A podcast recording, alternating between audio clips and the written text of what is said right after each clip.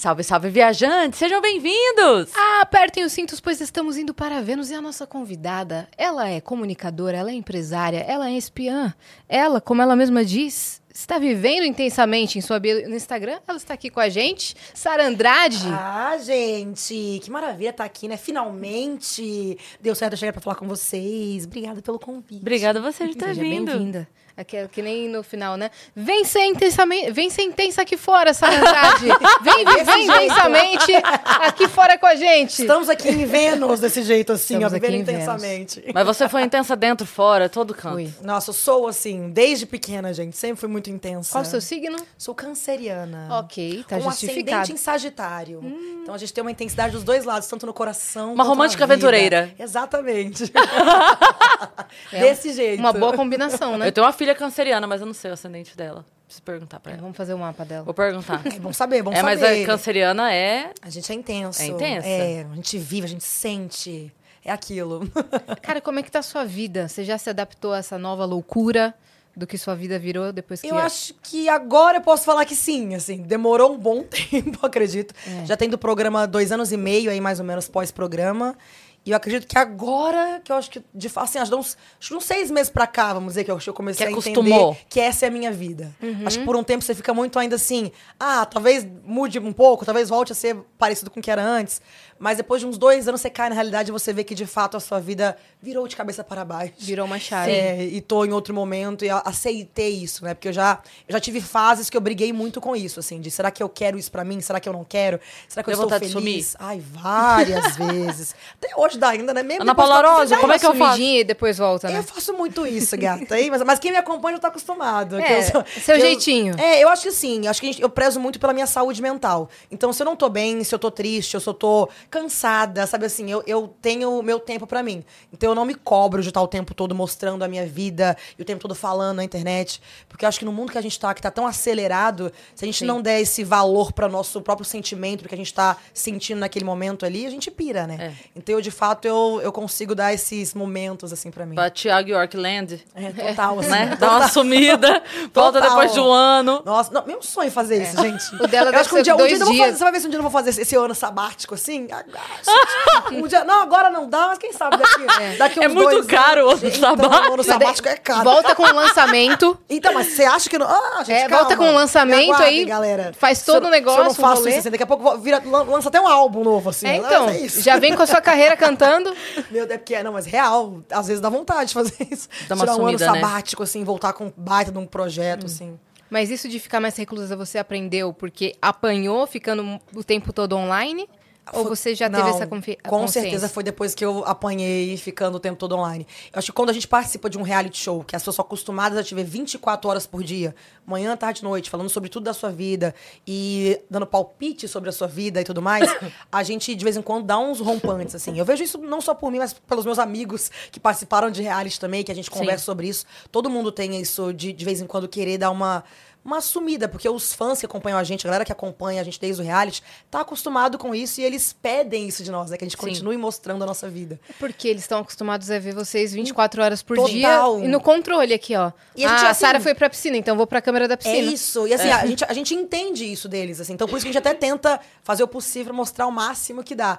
Mas a gente tem que aprender o que, que é a nossa saúde Sim. mental e o que, que a gente quer de propósito pra vida, pra entender onde a gente quer chegar. Porque senão também vira uma bagunça, né? Vira aqueles influenciadores de quê, né? Que ficam mostrando tudo o tempo todo, toda hora, mas não tem de fato um propósito por trás. O que é o muito fácil de quem sai de um reality se perder, assim, Sim. nesse mundo.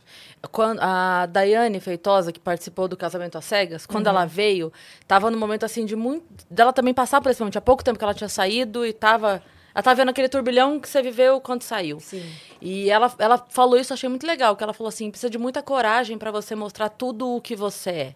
Porque ali você não tá. Porque a pessoa que posta só quando quer, eu escolho os 15 segundos do meu dia que eu quero mostrar. Você não podia escolher, tava ali aberto. É, não, não é todo mundo que tem a consciência que todas as pessoas é, tem o seu lado que não mostra. Todo mundo tem. Todo mundo tem a sua, a sua galerinha na mesa do bar ali que fala os seus absurdos. Sim. Né? Os seus grupinhos de WhatsApp que rolam as fotos que não deve rolar. Aquele negócio, só quem pegar o nosso celular por aí já É era, tá isso. cancelado. É isso. Tem um, tem um grupo com as meninas, com as outras humoristas meninas, que a gente fala assim que é, tem aquele webbullying do Maurício Meirelles. que A gente fala assim, gente, se alguém tiver lá um dia e ele pegar o celu pedir o celular, joga no chão e pisa em cima. Vou Depois a gente pra faz uma ele- vaquinha. Ele já me convidou pro programa várias vezes. Eu falei, eu não vou. Ele sabe que eu não vou. Já falei assim, não dá, cara. Porque, gente, não dá. Esse negócio de pegar o celular, vou ter que fazer um limpo antes pro É programa. isso. É, então, daí não ia ter nenhum contato. Poxa, Ai, cara. Ah, ela não conversa com ninguém. Nossa, eu sou tão dó. reservada. Mas é porque é- isso é uma coisa que é muito louca. As pessoas, elas esquecem que todos nós somos seres humanos e estamos ali, cara, pra errar, pra acertar, pra aprender. E todos nós temos o churrasco de família, que nem você falou, os amigos no Opa! bar. Sempre vai ter o amigo que fala aquela piadinha mais ácida, sempre vai ter alguém pra poder falar Algo a mais. E isso não é de maldade, é porque a gente tá brincando com os amigos, tá falando. Só que assim, quando você vai pra internet, quando você vai pra uma televisão, tem que entender a responsabilidade Exato. social que a gente tem em relação a É. isso. É diferente do que apenas com os amigos, de você brincar, É. ou de você zoar. E é isso que a, a internet, ela força a gente a aprender, né? Então, isso mesmo é uma coisa que eu, Sara, aprendi. A minha responsabilidade de acordo com a sociedade, as pessoas que eu estou influenciando. Sim. Porque hoje tem milhões de pessoas me acompanhando na rede social. É. Então, eu fui obrigada a aprender isso. E eu, como eu falei, eu sou muito intensa. Sempre fui muito intensa. Então, eu nunca tive medo sobre o que as pessoas iam pensar de mim, ou sobre a opinião dos outros. Nunca tive esse medo. Até eu entender que eu tenho que ter uma responsabilidade Sim. social. E aí é muito louco isso, assim, de como que a gente tem que aprender mesmo a, a lidar com as coisas, né, no dia a dia. E é muito doido porque a pessoa que tem, imagino eu, né? A diferença, assim, a pessoa que vai aparecendo aos poucos, ela vai lidando aos poucos com a fama, ela vai tomando pequen pequenas bordoadas e vai aprendendo. Quando chega no momento em que ela vai no Faustão, ela já participou de outros 180 programas. A Total. pessoa entra no BBB, ela tem uma, uma, uma vida, sei lá, totalmente, totalmente anônima. muito. E do dia pra noite ela tá falando pra 50 milhões de pessoas. Eu faço o que agora? É exatamente isso. A gente Né? entra numa porta, a gente entra anônimo, felizão com aquele sonho da vida perfeita quando sai dali. Aí entra numa porta, você fica ali ilhado, não tem ideia do que as pessoas pensam de você, aí você sai. Sai da porta com o Brasil inteiro sabendo quem você é, Aham. já tendo comentado sobre você, sobre a sua vida, como você fala, como você Já virou age. meme? É. Já virou meme, Te já virou, já virou amado, já virou odiado, É. já virou tudo Sim. que você imaginar. Sim. Aí você sai. Os primeiros programas que você sai é Ana Maria Braga, Faustão. é tipo assim, você vai nos programas que tem maiores audiências da televisão e é. Cara, aí você tem que, de fato, meu Deus do céu, o que que tá acontecendo na Sim, minha vida? sim. E aí o pós-reality é muita gente achando que te conhece, porque te viu ali num programa de TV durante 24 horas. Mas quem participa de um reality show não tem como você ser você mesmo dentro de um jogo que vale um milhão e meio de reais. Uhum. Ninguém dentro de um jogo que tá valendo tanto dinheiro é você mesmo. É como se fosse um jogo de videogame. Uhum. Você vai querer ganhar aquilo, custe o que custar. E você vai se aliar a pessoas ou não, porque é o, é o jogo, é, faz parte daquele, daquele movimento. Talvez você se alie às pessoas certas, talvez não. Faz parte. A gente é assim na vida real também. Exato. Só que na vida real a gente tem tempo de reajustar. Pô, não É. eu tô aqui com esse grupo, mas daqui a uns dois, três meses eu não gostei muito. Posso trocar de É. amigo. Não, reality show não tem como. Você Não. entra, você tem que segurar a bandeira e vai, e tem que rezar pra que fora o povo tá gostando de você e seus amiguinhos. Além disso, na vida real, tem outras pessoas em volta que podem te dar um toque. Tipo, você Sim. conhecer uma pessoa, alguém vem falar assim, Sara, cuidado com fulano, Sim, porque que já aprontou tem um, comigo. lá, tem vocês duas aqui que são Sei amigas. lá. Vai ter sempre, olha, acho que aquela pessoa ele tem uma energia estranha, não sei se você tá legal com aquilo dali. É, lá, dentro não, tem não, como. tem alguém pra avisar. Não, não tem nem a influência de, de, de você saber o que as pessoas podem estar falando ou não, que a gente não tem ideia do que tá acontecendo Aham. no mundo Você real. não tem feedback nenhum, Nenhum. daqui de nenhum, fora. nenhum, nenhum. A gente tava conversando com o Phil que ele falou que a mente dele bugou completamente. Cara, buga Ele muito. achou que lá era a casa dele, que era a nova É. vida dele. Quando ele saiu, ele falou, ele sentiu falta da É. casa, ele sentiu falta A gente daquela sente, A rotina. gente sente. E olha que a gente entra ali dentro, o Fico tem mais edição que eu, né? E a gente, a gente falava isso. Lá dentro você esquece que você tem família, você esquece que você tem amigos. Eu acho que só não esquece quem tem filho, porque é, é uma coisa que de fato sai de você e você lembra. Mas família, você esquece. Você esquece que tem vida real aqui fora. Você de fato vive aquilo dali. Você vive aqueles, aqueles meses ali achando que é só aquele o mundo e que quando você sai de lá, aquilo vai continuar sendo o mundo. E não é. Quando sai de lá, você volta pra sua vida real. As pessoas que eram os próximos a você talvez Os não vão ser mais. estão lá, três meses atrasados. Exatamente. Aluguel pra pagar as contas, a equipe, que quando você sai, tem um monte de trabalhando pra você, né? Aquele negócio.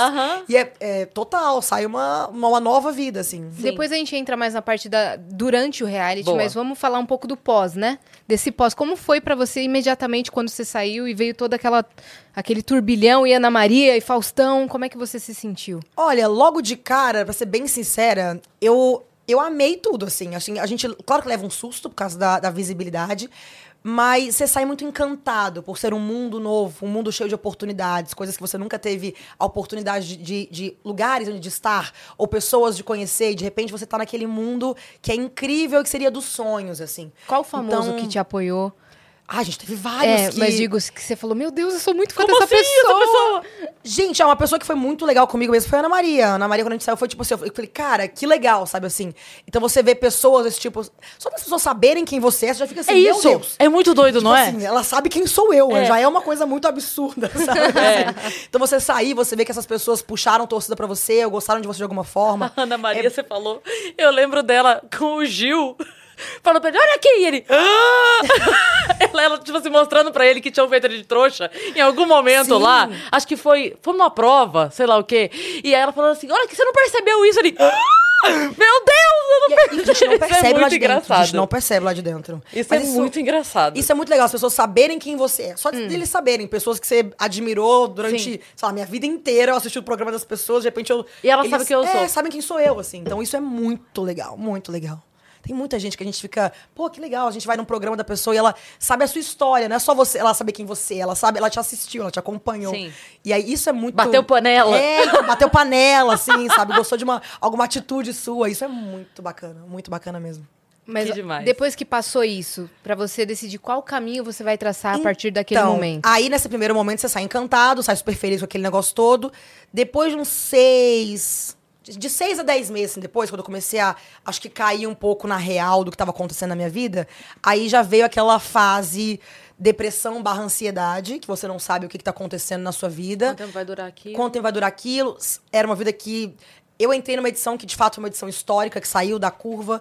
Então, eu não tava esperando muita coisa acontecer comigo.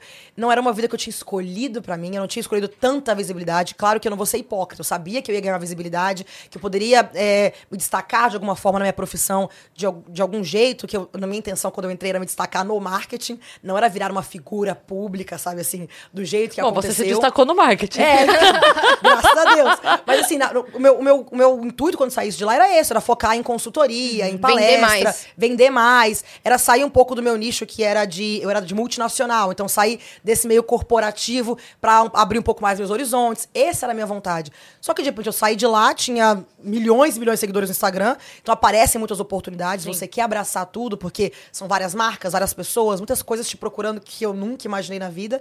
E é a hora que você dá uma perdida. É uma hora que você quer abraçar o mundo, óbvio. Você quer ganhar dinheiro, você quer ficar famoso. É, é um mundo que atrai a gente. Não tem como dizer que não, porque é gostoso você se ver nessa realidade diferente, assim. Só que depois de um tempo me deu essa crise meio depressiva, barra ansiedade que tem, que a gente fica. E aí? Não era isso que eu tava querendo pra minha vida. Será que eu tô indo pro caminho certo? Será que eu vou ser feliz no que está acontecendo comigo? E aí foi quando Se eu isso comecei. acaba amanhã. Que que eu... Então, isso né? acaba amanhã, eu vou viver de quê? Eu vou... E se a internet acabar? Se der um pane no sistema mundial, e aí? Tiraram da tomada a internet. É, é, é bem isso. O que, que vai acontecer comigo, sabe assim? Porque a vida normal que eu tinha antes, não vai, eu não vou conseguir voltar pra ela. Então, como que vai ser isso? Então, você demora. Eu, eu pelo menos eu, Sara, demorei esses meses aí pra poder voltar e cair na real do que eu queria pra minha vida. Tive algumas reuniões com a minha, com a minha equipe, algumas vezes depois disso, pra tentar resgatar essa Sara. Mas tem que ter muita coragem pra você voltar a ser quem você era antes. Você resgatar quem, quem você foi a vida inteira. É, tem que ter muita coragem, tem que abaixar muito o seu ego, porque você vai perder seguidor, vai perder curtida, vai perder engajamento. Isso pra quem vive de internet é uma é, um- é um negócio que você É devastador, vai né? brigar com o seu ego de tipo, ai meu Deus do céu, eu tinha milhões de views em uma, sei lá, em um Reels, agora caiu pra milhares assim. E agora, o que, que eu vou fazer? Será que isso vai ser vai agradar as pessoas? Então teve várias vezes depois desses 10 meses assim que eu comecei a, a resgatar essa Sara do marketing, do empreendedorismo de antes, e eu desistia, porque eu tinha medo. Começava a cair, começava o povo a apontar que eu não era boa o suficiente pra aquilo. Quem essa menina acha que ela é, essa ex-reality, pra falar sobre isso? E é quando você começa a duvidar de você mesmo.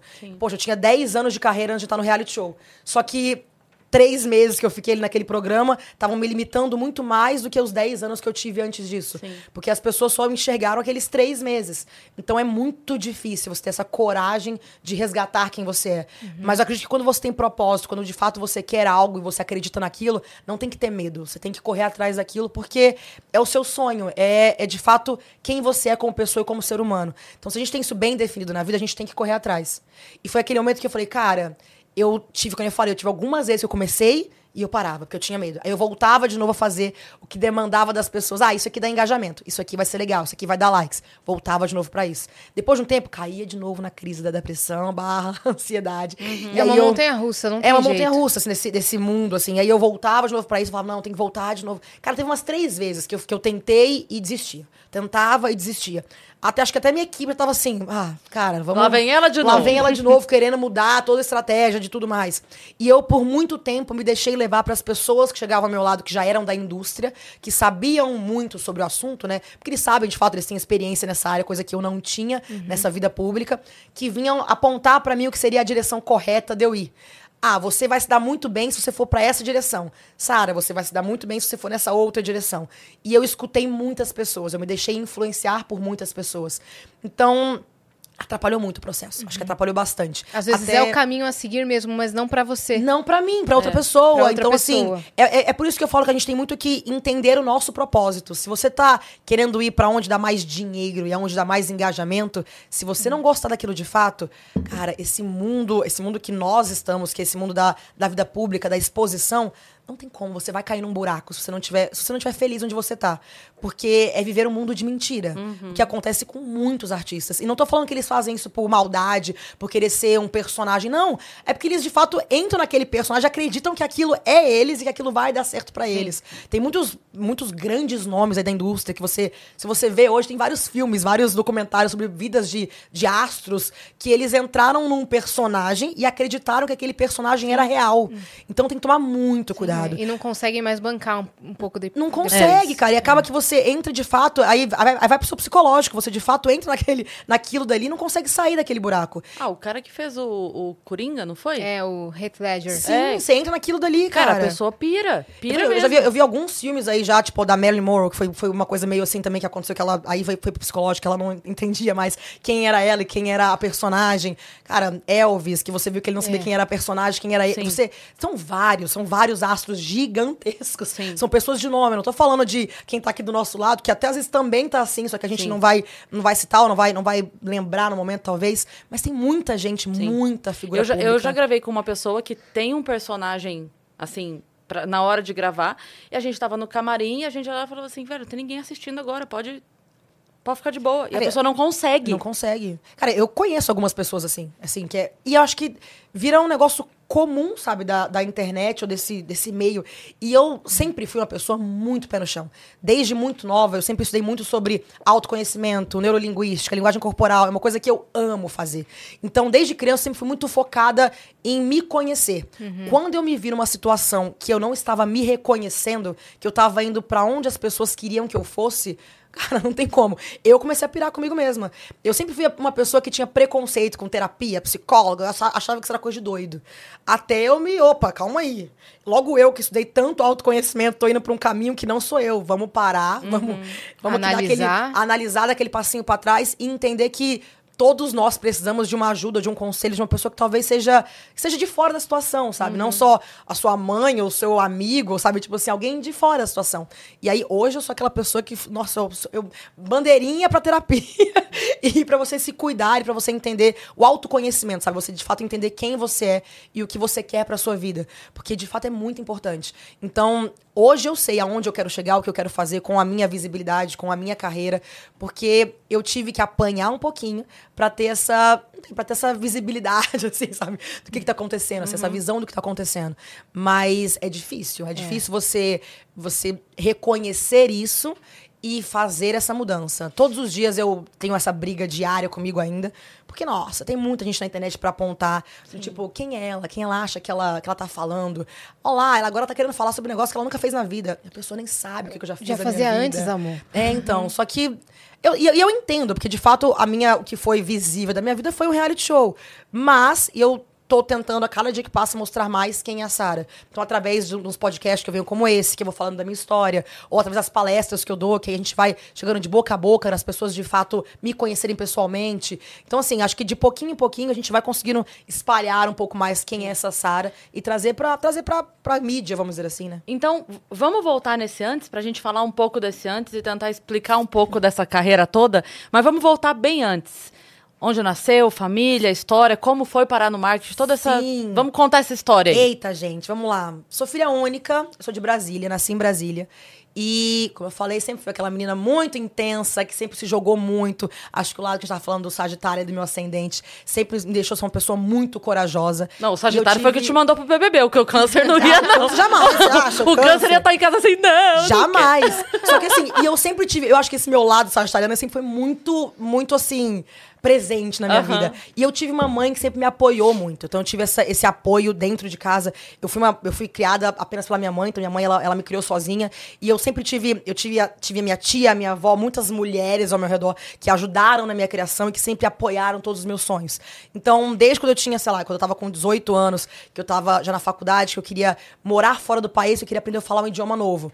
Eu falei, mãe, quero ir. Ela apoiava eu ir me- meter o louco e ir pra outro país. Voltei, aí eu, eu comecei a trabalhar quando eu tinha 14, 15 anos, eu panfletava na rua porque eu queria ter meu próprio dinheiro. E minha mãe, ela não tinha. ela- minha mãe não, não, não foi numa- de uma família que tinha condição, então ela não podia me dar tudo que eu queria. Qual a profissão apesar, dela? A minha mãe ela é policial militar. Ah. Só que ela, ela, apesar de eu falar qualquer coisa, eu falasse, mãe, quero isso. Ela ia se matar pra poder me dar aquilo dali. Só que a minha mãe, ela sempre foi a rímel de família. Então ela cuidava da minha avó, de uma tia que tem autismo e de mim. Então ela tinha três filhos, vamos dizer assim, dentro de casa que ela tinha que sustentar fora ela. Caramba, e então assim, forte, né? ela, ela, ela sempre foi muito forte assim. A mãe sempre foi aquela aquela mãe guerreira. E eu tive E uma profissão que não é fácil. não né? é fácil. Então, eu- tanto que muitas coisas aconteceram na minha, na minha vida, assim, eu acho que eu ser muito independente, querer correr atrás das coisas, porque eu via a minha mãe de uma maneira que falava, eu não posso ser mais um peso pra ela. Eu não posso ser mais alguém que demande dela tanta atenção. Então, eu sempre corri muito atrás do meu. Então, eu tivesse 14, 15 anos, eu queria ter o meu dinheiro, porque eu sabia que o dela tinha outras pessoas que ela tinha que cuidar. Então, E que sempre não podiam fazer o que você podia, né? Exatamente. Poxa, minha avó, uma idosa, minha tia com autismo, não tinham como. Ela tinha que cuidar dessas pessoas. Então, ela, eu tentava sempre fazer o meu. Eu sei que se eu falasse pra ela, eu quero isso, eu quero aquilo, ela ia dar um jeito, ela ia tentar fazer por mim. Mas eu não queria ser esse peso a mais Quando nela. caiu a ficha que era isso que estava acontecendo, quando você teve a maturidade de entender a realidade, aí você. Exatamente, assim. Sim. Então foi quando eu. E eu sempre quis, desde nova, trabalhar, sempre, sempre quis ir atrás do meu, sempre quis correr atrás do meu. E eu sempre fui muito ambiciosa, eu sempre sabia que eu queria alçar voos maiores, sempre soube disso. E tanto que na minha, na minha família, sabe aquele negócio da ovelha negra da família, que sempre ficava brincando que eu ia crescer muito, que eu ia fazer as coisas, que eu ia chegar em algum lugar, e todo mundo ficava, ih, olha lá, sonhadora que não vai dar em lugar nenhum. Ah, sonhadora que tá achando que vai conseguir alguma coisa e não vai dar em lugar nenhum. Então, eu por muito tempo eu fui aquela ovelha negra da família que todo mundo apontou achando que eu não ia chegar em lugar nenhum, porque eu sonhava muito alto. Só que eu sempre tive aquilo, que se eu não sonhar alto, quem é que vai sonhar por mim? Se eu não sonhar alto, tá errado, porque É. se eu ficar sonhando baixo, eu não vou conquistar nada, eu vou conquistar aquele mínimo. Se eu sonhar alto, se eu chegar nos 20, 30% do que eu tô sonhando, tá maravilha. Já é 200% do, do pouco, né? Exatamente, já é 200% daquele pessoal lá que tá sonhando baixo É. e não consegue nada. A gente já comentou aqui outras vezes, mas eu acho legal sempre lembrar, porque cada, cada pessoa assiste um episódio, né? Do astronauta Marco Pontes veio no Flow e ele falou uma coisa sensacional que marcou nossa, né? É uma frase que cita. é que ele falou assim que um dia ele tava voltando da escola e ele tinha falado pros amiguinhos dele que ele queria ser astronauta e todo mundo riu dele. E aí ele chegou em casa e falou pra mãe: "Mãe, meus amigos riram de mim que eu falei que eu quero ser astronauta. Eles falaram que isso que ninguém é, que não existe". Aí ela falou assim: "Ah, eles estão certos, porque no limite deles É isso. é impossível. Agora, pra você, é possível? Então a gente vai ser possível. Então vai ser Exatamente. possível. Tipo assim, o limite deles é deles. Deixa eles lá. É, mas eles estão certos de falar isso, porque na visão de vida que eles têm, do quanto eles enxergam de possibilidade, aquilo é algo impossível. Tá tudo bem pra eles. Então, e eu sempre tive isso, assim, eu, eu, eu morei num bairro, num bairro pobre durante toda a minha infância, minha adolescência. Só que eu falava, não, eu vou morar no melhor bairro da cidade, eu vou ter o melhor. E eu sempre corri atrás disso, eu não fiquei sentada num sofá esperando cair do céu. Então, eu sempre fui aquela pessoa que fazia planejamento a longo prazo que eu queria pra minha vida. Sabe aquilo que você diz assim, de, ah, quadro dos sonhos, que a pessoa fala daquele negócio, vou ter um quadro dos sonhos porque eu quero conquistar isso ou aquilo. Eu sempre tive isso. Mas não era um quadro dos sonhos, eu colocava lá aquelas imagens e imaginava que algum dia ia ter, e quando continuava vivendo a minha vida medíocre aqui. Não, eu não Tinha queria datas, ser. tinha não- tudo. Tinha tudo. Eu não queria ser uma pessoa mediana. Eu falava, tá, o meu sonho é ter tal coisa. Como eu vou fazer pra alcançar isso daqui? O que, que eu vou fazer pra chegar até lá? Então eu sempre fui aquela pessoa que colocava aquelas imagens e tratava e colocava estratégia de como alcançar aquilo. Então, por exemplo, meu, eu tinha. Eu, e assim, esses quadros, a, a cada ano que passa, eu vou atualizando com o que eu acho que vai acontecer na minha vida, porque muda, a gente é ser humano, a gente vai vindo pra cá ou pra lá. Então eu tinha, quando eu saí da faculdade, meu sonho era entrar na multinacional, porque eu queria chegar a um cargo de, de diretoria na multinacional. O que, que eu preciso pra isso? Bom, eu preciso de um inglês fluente, de um espanhol fluente, eu preciso falar mais de uma língua, porque pra alcançar isso que eu quero, eu tenho que ter um mestrado, eu tenho que ter. O que, que eu vou fazer pra chegar até lá? Bom, vamos começar pelo Por passo a passo, por onde eu posso. Quando eu tinha 19 anos, estava para me formar na faculdade, falei, mãe, e aí? Quero agora aprender um inglês, quero aprender uma- um novo idioma. Porque eu já tinha feito várias escolinhas de inglês aqui no Brasil, não aprendia, não, não tinha essa. Eu falei, quero ir pra fora do país. Minha mãe, tá, você tem certeza? Vamos tentar. Ela não tinha dinheiro pra mandar pra fora. A princípio, a gente foi pedir dinheiro emprestado pra eu conseguir ir. Eu fui pra lá, eu fui pra fora, fui pros Estados Unidos a primeira vez com 19 anos, eu tinha dinheiro pra manter durante dois meses. Nossa. Chegou lá, eu falei, vou correr atrás, eu vou trabalhar e vou dar conta. Graças a Deus eu consegui, eu corri atrás, dei conta, fiquei dois anos fora. Você foi Nessa pra onde, primeira, em fui específico? pro- fui pra Los Angeles, nessa primeira vez. E aí fui, corri atrás, cheguei lá, me joguei, trabalhei e consegui me sustentar, mesmo que de longe. Depois voltei pro Brasil, me formei. Graças a Deus eu tinha ido pra fora, porque foi aí que eu consegui o meu primeiro emprego, já com um cargo de, de gerência, já por, só por ter essa vivência fora do país. Então eu já, muito nova, com 21 anos, já tinha um bom emprego, mais, maior, mais do que a média dos meus amigos. E aí, mas eu ainda tinha o sonho de ir pra multinacional. Falei, cara, ainda não tô na onde eu quero ir. O que mais eu preciso? Bom, eu preciso agora de um mestrado, porque eu preciso crescer nessa empresa, pra poder entrar nessas empresas consegui um dia entrar numa, numa, primeira multinacional. Putz, foi assim, já uma baita de uma de uma de alguma coisa que eu tinha conseguido. Mas aí agora, o que eu preciso de cursos para poder crescer aqui dentro? E aí foi quando eu voltei de novo para fora para poder fazer um mestrado fora do país. Então tudo que eu tinha vontade tava naquele meu quadro dos sonhos, mas eu tinha eu pensava em estratégias de como fazer. Então, assim, por exemplo, um sonho que eu sempre tive era trabalhar numa cervejaria, porque eu achava o máximo. Gente, eu le- eu lembro que eu achava legal aqueles carrinhos de, de refrigerante andando por aí, eu achava aquilo super legal. E via propaganda E e via achava propaganda e eu achava super legal. E eu, eu queria. Era, eu achava que era uma, uma empresa legal de trabalhar. E eu sempre tive esse sonho de trabalhar numa, numa multinacional. Já nessa- cesta no trabalho, né? Sextou no eu achava trabalho o máximo. já. Sabe aquela coisa de- da, da faculdade que você olha assim, putz, essa área aqui eu queria ir. E eu tive oportunidades, já tive de, de trabalhar em multinacionais. A última que eu trabalhei foi uma cervejaria antes de entrar no reality show. Eu trabalhei, trabalhei na, na Heineken durante, durante dois anos ali, antes de entrar no reality, que foi o, um, um cargo que eu acho excelente. Eu tinha uma equipe gigante. Então, eu, tinha, eu, eu cuidava de cinco estados do Brasil, da área de trade marketing. Então, eu tinha uma equipe de mais de 200 pessoas. Então, assim, eu, eu amava aquilo que eu fazia. Pensava então, em campanhas, essas Sim, coisas? era todas as campanhas de marketing ali que foi que era do off trade que a gente fala, que é tudo que não é para consumo imediato. Então, Ah. os mercados, evento, tudo que é a gente vende para o cliente para outra pessoa vir e comprar depois. Então, eu- durante um bom tempo eu trabalhei com essa empresa que foi sensacional. Então, era um projeto meu desde quando eu tinha lá meus 16, 17 anos, já tava naquele meu quadro dos sonhos de Uhum. como eu alcançar aquilo, como eu vou chegar àquilo. E eu acredito muito que assim, é, o que a gente pensa de da onde a gente quer chegar, tem, tem uma frase de Einstein que ele fala isso, que lei da atração não é filosofia, é física. E é física quântica, é tá comprovado, foi estudos de Einstein durante boa parte da vida dele. Então não é apenas uma coisa que você coloca na sua cabeça e, ah, eu quero isso e é um sonho. Se você tiver estratégia de como você fazer aquilo, de fato, é física. Você vai conseguir alcançar aquilo de acordo com o que você coloca no papel e bola estratégias para aquilo. Não é, né? Vai cair do céu, vou pensar nisso, vai cair do céu. E eu sempre fui muito assim, muito, muito assim.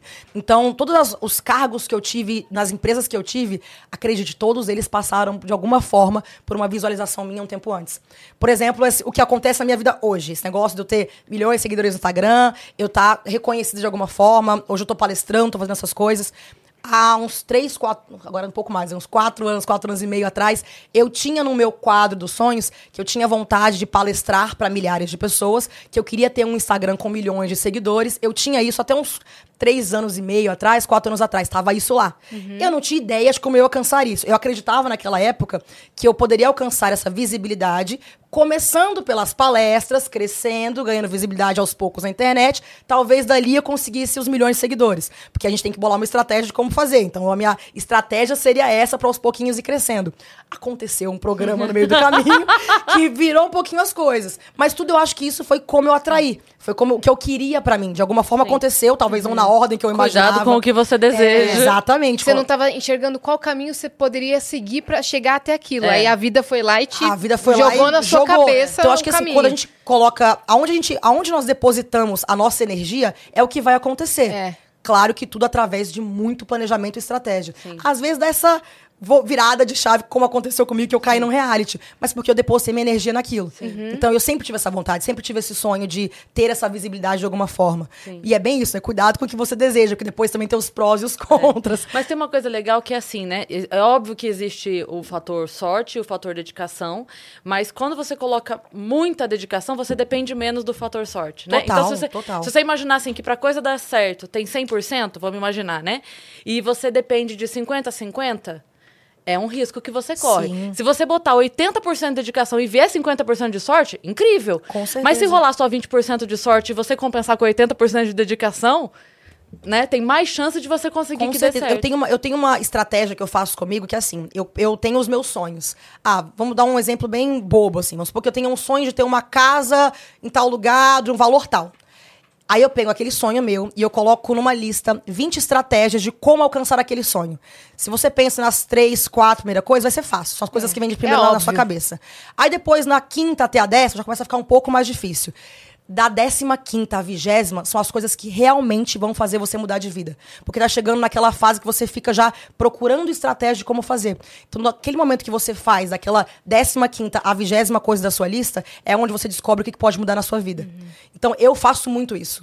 E eu isso eu fui aprendendo e aperfeiçoando desde a minha infância. Desde- mas a minha mãe foi essa mãe que colocava isso na minha cabeça desde sempre, que eu poderia conquistar tudo. Então eu tive essa sorte dentro da minha casa de ter uma mãe que sempre me impulsionou a ser maior e melhor. Porque ela também foi uma mãe que, quando era adolescente, queria também fazer muita coisa, queria fazer acontecer, e ela não teve as mesmas oportunidades do que eu, porque ela veio de uma família muito pobre. Então ela não teve as mesmas oportunidades que eu, porque ela tinha que sustentar outras pessoas, ela tinha que cuidar de outras pessoas. Então eu, eu me via, tipo assim, eu vou realizar não só o meu sonho, mas o sonho da minha mãe também. Sim. Então hoje eu vejo pra mim que é o meu maior presente é eu poder fazer pela minha mãe as coisas que eu faço e ver que ela tá realizada de ter uma filha como eu. Porque a gente, nossa, quando você der, você vira essa chavinha, nossa, acho que é o maior presente de Deus, assim. É verdade. É verdade mesmo. Eu ia perguntar como é que foi pra ela quando ela viu você exposta, porque eu imagino que né? A Sim. gente, tipo assim, a gente acompanhava e já tinha um carinho por você, porque tava lá, e aí a gente vê alguém batendo e fala assim: para, não precisa fazer isso. e, e, e eu imagino isso potencializado muito pro sentimento de mãe, Nossa. que a vontade é sair socando Leoa, um por um, né? Gente, é. Para, da minha filha! Imagina, e eu que sou filha única ainda, gente. Então. E Minha mãe é policial. Imagina, imagina, Meu assim, imagina o povo falando com ela. Cara, a minha mãe, eu, eu até me admirei, sabe? Quando eu saí de lá e descobri como ela a- reagiu em relação a tudo, assim.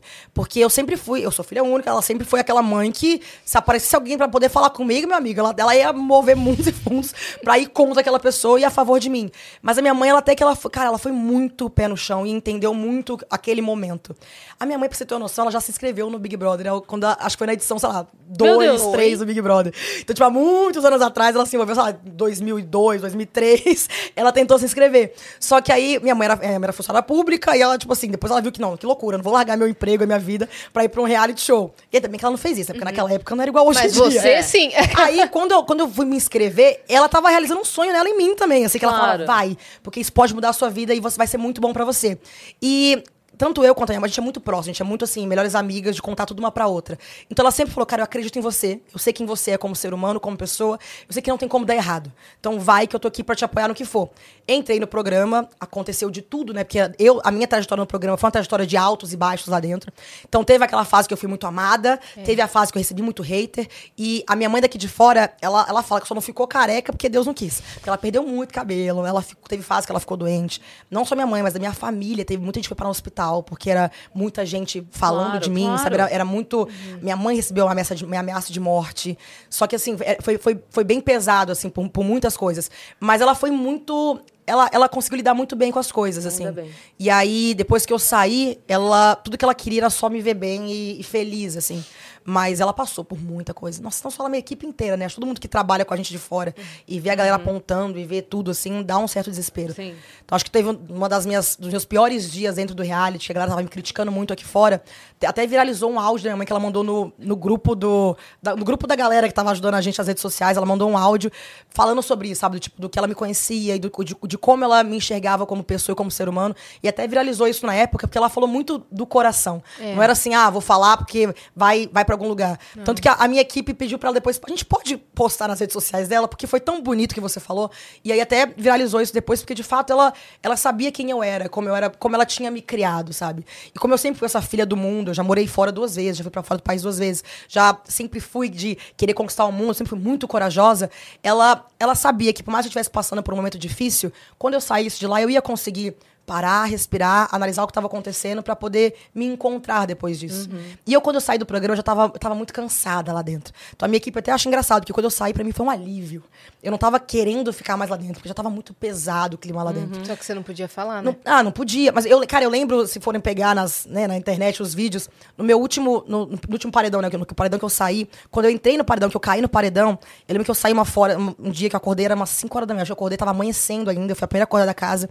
Eu saí, fui pra fora no jardim, chora- chorando bastante, tava bem mal, assim, do, do tudo que tava acontecendo dentro da casa.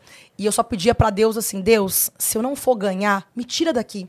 Já foi. Eu já, já passei por tudo que eu tinha que ter passado. Eu não tô afim de brigar mais com quem é a Sara, porque eu já não tava me reconhecendo. É isso que a gente tava falando. É, é um, é um jogo. Não tem como você ser você mesmo dentro de um jogo. Você é colocado ali dentro à prova o tempo todo. Tem aquelas provas de, de resistência, tem aqueles, aquelas provas de, de jogo, de jogo da discórdia, que você é obrigado a apontar coisa, porque se você não falar alguma coisa, você tá sabonetando, não quer participar do jogo. Aham. Então você é obrigado a falar, porque se você não falar, o público não vai gostar de você. E você tá no ao vivo. Você tá nessa- no ao vivo, é. você tem que falar. Se Você não falar, falar. o apresentador vai vir, vai te dar uma, uma encarcada, ele vai brigar com você. Então você. Mesmo que você não tenha nada contra alguém, sei lá, se eu não gostei da sua roupa, eu vou ter que falar aquilo e vou ter que te criticar pela sua roupa no É ao sério, vivo. Você tem que falar, sabe? Tipo, então, mas você tem que Você não falar. gostou? Aquela, você odiei. Mas você tem, essa, você tem que falar, sabe? Assim, é muito, é muito desesperador isso. Você tem que falar coisas. Ah, eu não gostei do, do, do que, que você ontem não me deu bom dia. Você vai ter que falar Uhum. que a pessoa não te deu bom dia. Aí, às vezes, a pessoa nem tá com raiva de você. Ela É, vai ela criar fica. naquele momento. Sim. Então você cria inimizades É. sem precisar. É o jogo da gente. É o discórdia. Jogo da discórdia. É. E aí, cara, não tem como você ser você mesmo É. num jogo desse. Tipo, eu aqui fora, nossa, sou uma pessoa que eu. Cara, os meus amigos todos falam que eu sou, eu sou uma das mais tranquilas da minha galera. E dentro do jogo, eu era muito de atitude, de falar. Eu até me surpreendo, eu até me reconheci mais. Agora, quando eu, quando eu olho o programa, eu falo, caramba. Que mulher de fibra que eu sou, cara. Eu não sabia que eu era assim, não. Eu achava que eu fosse mais pamonha, mais bobona. Depois que você assistiu o programa, eu falei, nossa, gostei do que eu vi. Uhum. Eu, eu tenho muita atitude, mas eu não sabia. Era uma coisa que eu não sabia. É porque o jogo fez isso comigo. Desperta um lado em cada um que Nossa, a pessoa desperta. não conhece, né? Cara, assim, aqui fora, as pessoas que mais são próximas a mim são pessoas que estavam dentro do programa ali também. Que eu, eu sou muito amiga da, da Thaís, que era da mesma edição que eu, do, do Bill, que era da mesma edição que eu, do Arthur. A gente é muito amigo aqui fora. Todos nós somos completamente diferentes do que a gente era dentro da casa. Completamente. Cara, eu fico até brincando. A Thaís, por exemplo, saiu de lá com forma de planta. Falei, gente, vocês conheceram a Thaís aqui fora, outra coisa que ela não é planta. Eu acho que de todos nós, ela é a que mais arranja confusão. E eu, o povo, era a que mais arranjava confusão dentro da casa. Aqui fora eu sou a mais paz e amor, mais tranquila. então, assim, a gente olhando de o que, que o programa faz com a gente, como é a vida real aqui fora, é muito diferente. É muito diferente o nosso comportamento. Porque ele é um jogo. A gente É. não sabe como agir, ou a gente tem medo também, porque a gente tá exposto. Ou às vezes não tem medo nenhum, porque esquece que tá sendo filmado. Então, assim, é, é muito louco como a gente age lá dentro e como é a vida real aqui fora. Sim. Totalmente isso. E não foi a sua primeira inscrição no BBB, né? Não, O que, eu que me você fez inscrevi. diferente que você acha que você entrou? Gente, eu acho que eu tava mais madura, porque eu- as, as outras vezes que eu tentei, eu era bem novinha, eu tinha 18, 19 anos, então eu era, eu era muito nova. E aí eu fui entrar com 29. Então eu acho que esse, esse lapso que deu de uma, de- da minha adolescência, vamos dizer assim, até eu estar de fato mais madura, eu fui diferente também na entrevista, né? Então acho que isso conta Sim. bastante. E, e eu me inscrevi num momento que eu nem achava que eu ia entrar. que Eu falei, ah, vou tentar, mas assim. Eu, tô- acho eu, eu, me- eu me julgava muito velha pra entrar no programa com 29 anos. Porque já teve edições anteriores que o povo tava entrando tudo, tinha 19, 22, 23. Eu falava, ah, 29 eu acho que não vai dar certo, não vou entrar. Mas, ah, vou tentar. E deu certo. Eu acho que foi quando eu fui mais eu de tudo, assim. Sim. Até pra quem for algum dia se inscrever, gente, não tentem fazer personagem na hora das entrevistas, porque não funciona. É. Quanto mais você é ah, natural e de verdadeiro, é quando, é quando o programa, quem tá escolhendo ali, gosta de vocês. Sim. E, e eles fazem milhões de testes durante a inscrição ali, que a gente tem um, É grande, né, o tempo de, de inscrição e de entrevista que a gente vai tendo, que duram uns, pelo menos uns cinco meses de, de entrevistas, pra eles fazerem vários testes pra te pegar uma mentira ou de alguma coisa. Sim. Então Talvez eles. você mantenha a resposta. né? Exatamente. Nossa, tem várias. Eles, eles fazem várias pegadinhas, assim. Então tem que ser muito você mesmo. Eu acho que eu fui muito eu mesma. Eu parei de querer conquistar eles e fui eu. E até hoje, qual que é a maior lembrança, a maior recompensa que você traz do reality, assim? Cara, é, é até meio clichê falar isso, mas eu acho que é, é isso do, do autoconhecimento, total. Porque eu, eu, fui, eu fiz questão de assistir toda a minha edição. Então, Nossa. eu assisti, assim, né, a gente assiste o que vai, o que tá no- na, na internet, que é o que vai para ao vivo da Globo. E eu fiz questão de assistir tudo pra entender quem era a Sara e como o Brasil enxergou a Sara. Porque faz muita diferença. O que, que foi que deu audiência de acordo com o meu, com o meu comportamento Sim. humano ali dentro? Você o que, foi que eu fiz? corajosa de assistir, né? Então, mas eu quis assistir porque eu, quando eu saí do programa, tinha muita gente que me amava, mas tinha muita gente que me odiava. E eu falava, cara, eu nunca tive um inimigo na vida, na minha vida aqui fora. Por que, que as pessoas não gostam de mim? O que, que eu fiz de errado, sendo que eu me conheço tão bem e eu sei que eu nunca fui uma pessoa do mal com ninguém? Por que, que alguém não gostou de mim? Sim. Por eu ter dado minha opinião de alguma forma, porque é normal de ter opiniões diferentes de outras pessoas. A gente briga até com pai e mãe, vai brigar com outras pessoas numa casa que tem educação diferente da nossa. Então eu fiz questão de assistir por isso, Pra eu reconhecer o que estava acontecendo comigo e pra eu me sentir bem comigo mesma, porque eu tinha, eu tava com muitas questões, sabe, tipo, de entrar em depressão porque eu não entendia porque as pessoas não gostavam de mim. Sabe esse negócio do hater, de apontar. E falei, cara, o que que eu fiz assim, sabe? Porque eu sou uma pessoa que eu, aqui fora eu sempre abracei muito todo mundo, eu sempre fui muito de me preocupar com o outro. Então, por que que lá dentro pessoas estão falando que eu não fiz isso ou o que que aconteceu? Então eu precisava assistir pra entender. Então, por exemplo, isso que eu falei, ah, de, eu tinha coragem de falar muitas coisas que eu nem sabia que eu tinha. Cara, eu me, eu me descobri muito mais forte do que realmente eu achava que eu era. Eu descobri que eu tenho muito mais personalidade do que eu achava que eu tinha. Então eu vi muitos lados positivos também, sabe? E claro, vi também que eu sou muito intensa e falo muito sem pensar, e eu tenho aquela, aquele ato de às vezes eu pensar e sair falando. Então eu aprendi também que tinha algumas coisas que eu tinha que melhorar em mim. Então, pra mim o reality foi isso. Acho que o meu maior aprendizado é esse autoconhecimento de você se avaliar e saber o que que você pode melhorar ou que você pode abraçar e assim, eu sou assim mesmo e que bom que eu sou assim e nasci desse jeito. Então é muito bom você poder se assistir e se reconhecer ou não se reconhecer também em Sim. alguns atos. É, eu, na- eu ah, nunca entrei, né? E não tenho coragem de entrar, mas eu acho que eu seria você todinha, assim, de começar a falar assim, cala a boca, Cristiane, pelo amor de Deus! Eu comigo mesma. Porque é uma coisa, como você falou, você assistiu o que foi ao ar. Sim. E é uma coisa doida porque a edição, é óbvio, que vai colocar o que dá audiência. É um Com programa de certeza. TV, né? E é, não estamos aqui julgando o fato da É uma- edição é uma o que novela da vida real. É isso. Então, o que eu fico imaginando é, beleza. é, não, não que fosse o teu caso, mas em alguma situação. Eu fico imaginando assim: tem pessoa A e pessoa B. Aí a pessoa A passa o dia espizinhando a pessoa B. Com pequenas coisas, detalhes sutis, bababá, bababá. A hora que a pessoa B! Entendeu? Aí, opa, grito, histeria, blogueira, lá, lá, lá, lá, bota no ar. Só que esse todo o resto, é o que eu já vi um post na internet que eu acho maravilhoso falando assim: é, o apóstolo Pedro era mais estourado, mas quem traiu Jesus foi Judas com um beijo. Então, às vezes você vê a pessoa estourada e parece que a pessoa estourada é o grande problema. E né? é- e é- não é. E a pessoa quieta isso eu- é que eu, tá. que eu entendo quando eu assisti o reality foi exatamente essa minha percepção. Porque viver lá dentro, você estar lá dentro. E não tô falando só de mim, não, tá? Da minha história, não. Das pessoas que conviviam comigo também. Que eu olhei e falei, gente, mas não era. A pessoa, essa daqui não era tão vilão como estão falando, ou esse aqui não era tão mocinho como estão falando. Lá dentro era muito diferente as Exato. coisas todas. Então, quando você sai e você vê aquilo, você fica. A edição não mostra. Não mostra. É exatamente isso que você falou. Às vezes é porque, porque no dia a dia, às vezes é uma frase, uma palavrinha, uma cutucada, uma ironia. E aí tem uma hora que um vira uma avalanche e é aquilo que dá audiência, aquilo que vai pro corte na TV no final das contas. É. Então tem essa, essa diferença aí que, que é absurda, assim. Mas é o que dá audiência. E eu não julgo, porque a gente entra lá sabendo disso. A gente Pra dar entra audiência? sabendo É. o que vai acontecer no programa. E não tem como a gente controlar os nossos impulsos de ser humano. Claro. A gente não faz isso nem aqui no dia a dia. É. É- no programa de TV. É que eu imagino que às vezes dá vontade de pegar a pessoa e falar assim: beleza, eu estourei, mas senta aqui, deixa eu te contar tudo que aconteceu antes de eu estourar? Pra ver se vontade, você também não vontade. estourava, né? Dá vontade, mas não, não tem problema. Mas assim, no dia a dia, a gente vê o, o- o ao vivo. Ah, tem várias coisas que eu sei, por exemplo, que aconteceu comigo lá, algumas conversas, que não foi depois pra. E aí eu falava pra minha equipe, vocês viram aquilo? E o povo, não, eu falei, não acredito.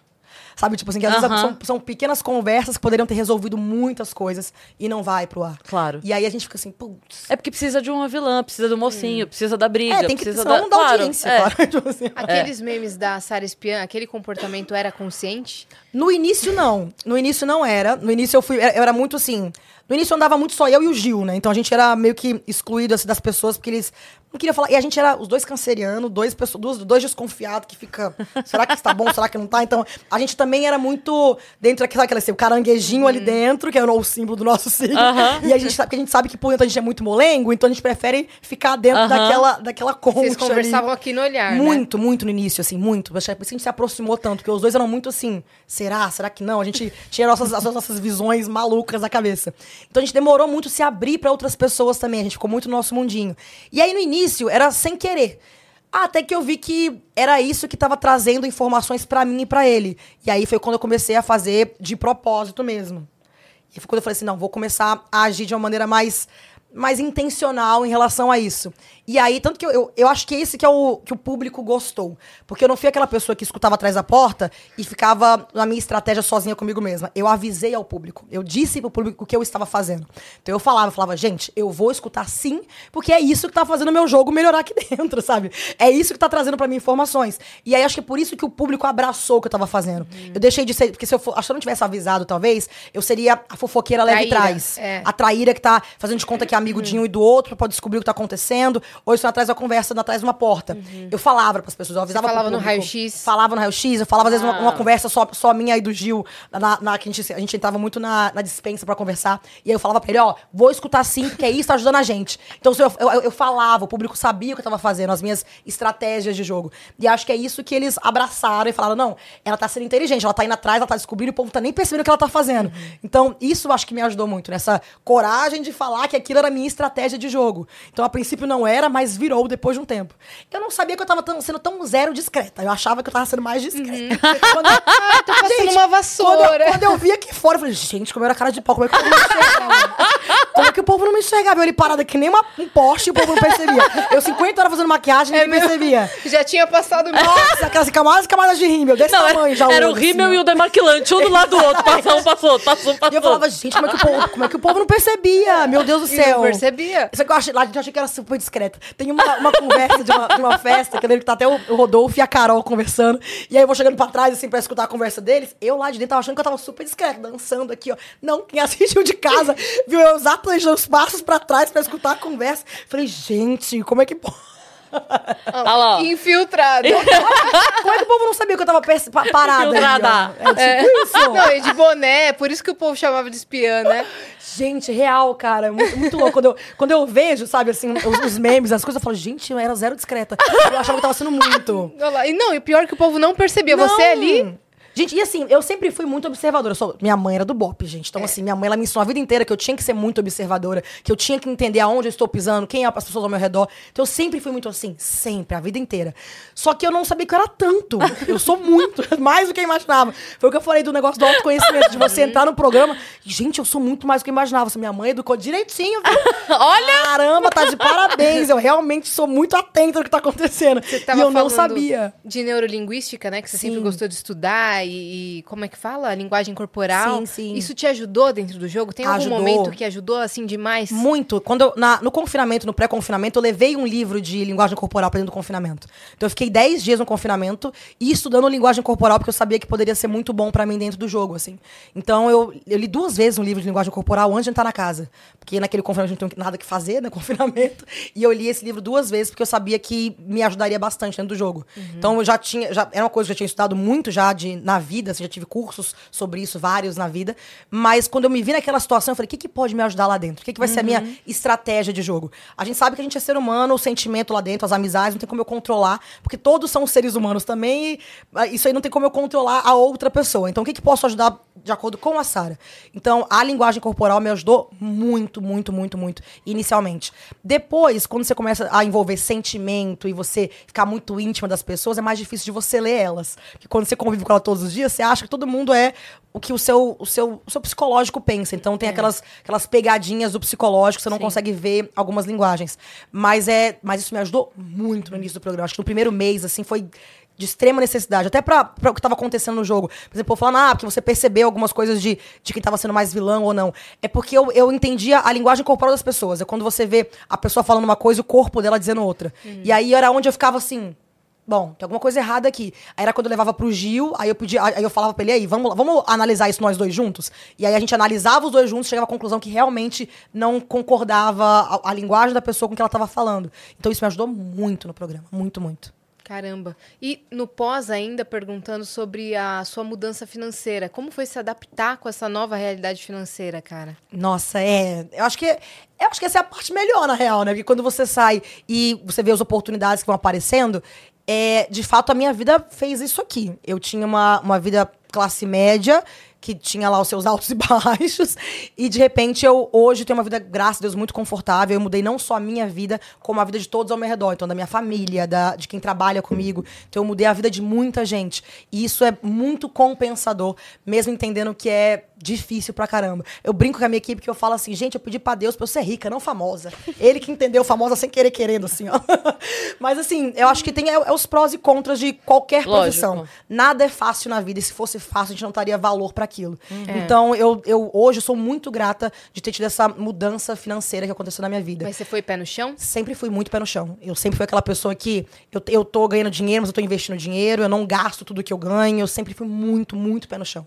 Bastante, assim. Não só comigo, mas com quem tá ao meu redor. Claro que às vezes a gente faz uma, uma gracinha aqui, outra ali, mas eu sempre fui muito pé no chão em relação a tudo da, da minha vida e da, de com quem eu convivo e como que vai ser. Mas é porque eu sempre fui, né? Então acho, acho que é uma coisa que eu sempre fui desde sempre, já foi minha educação.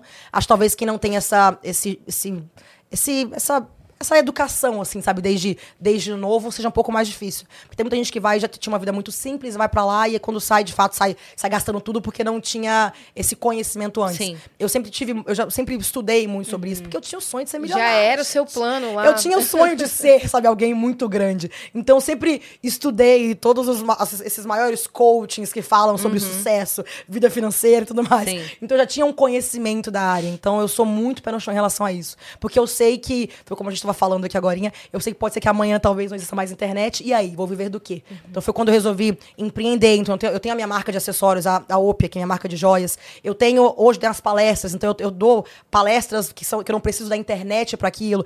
Então, curso online. Então tudo que eu tenho hoje, que, a gente, que eu faço, tem coisas que eu não preciso tanto mais da internet. Que eu posso fazer sem precisar de uma rede social. No mundo físico. Exatamente. Mas, Mas, o é. marketing é... dentro da internet ainda. Ainda é. Então, ho- hoje ainda a internet é a minha maior fonte de renda, com certeza. Mas assim, eu tô, eu tô indo pra outros, outros lugares, até porque eu não sei se eu quero ficar na internet pro resto da minha vida.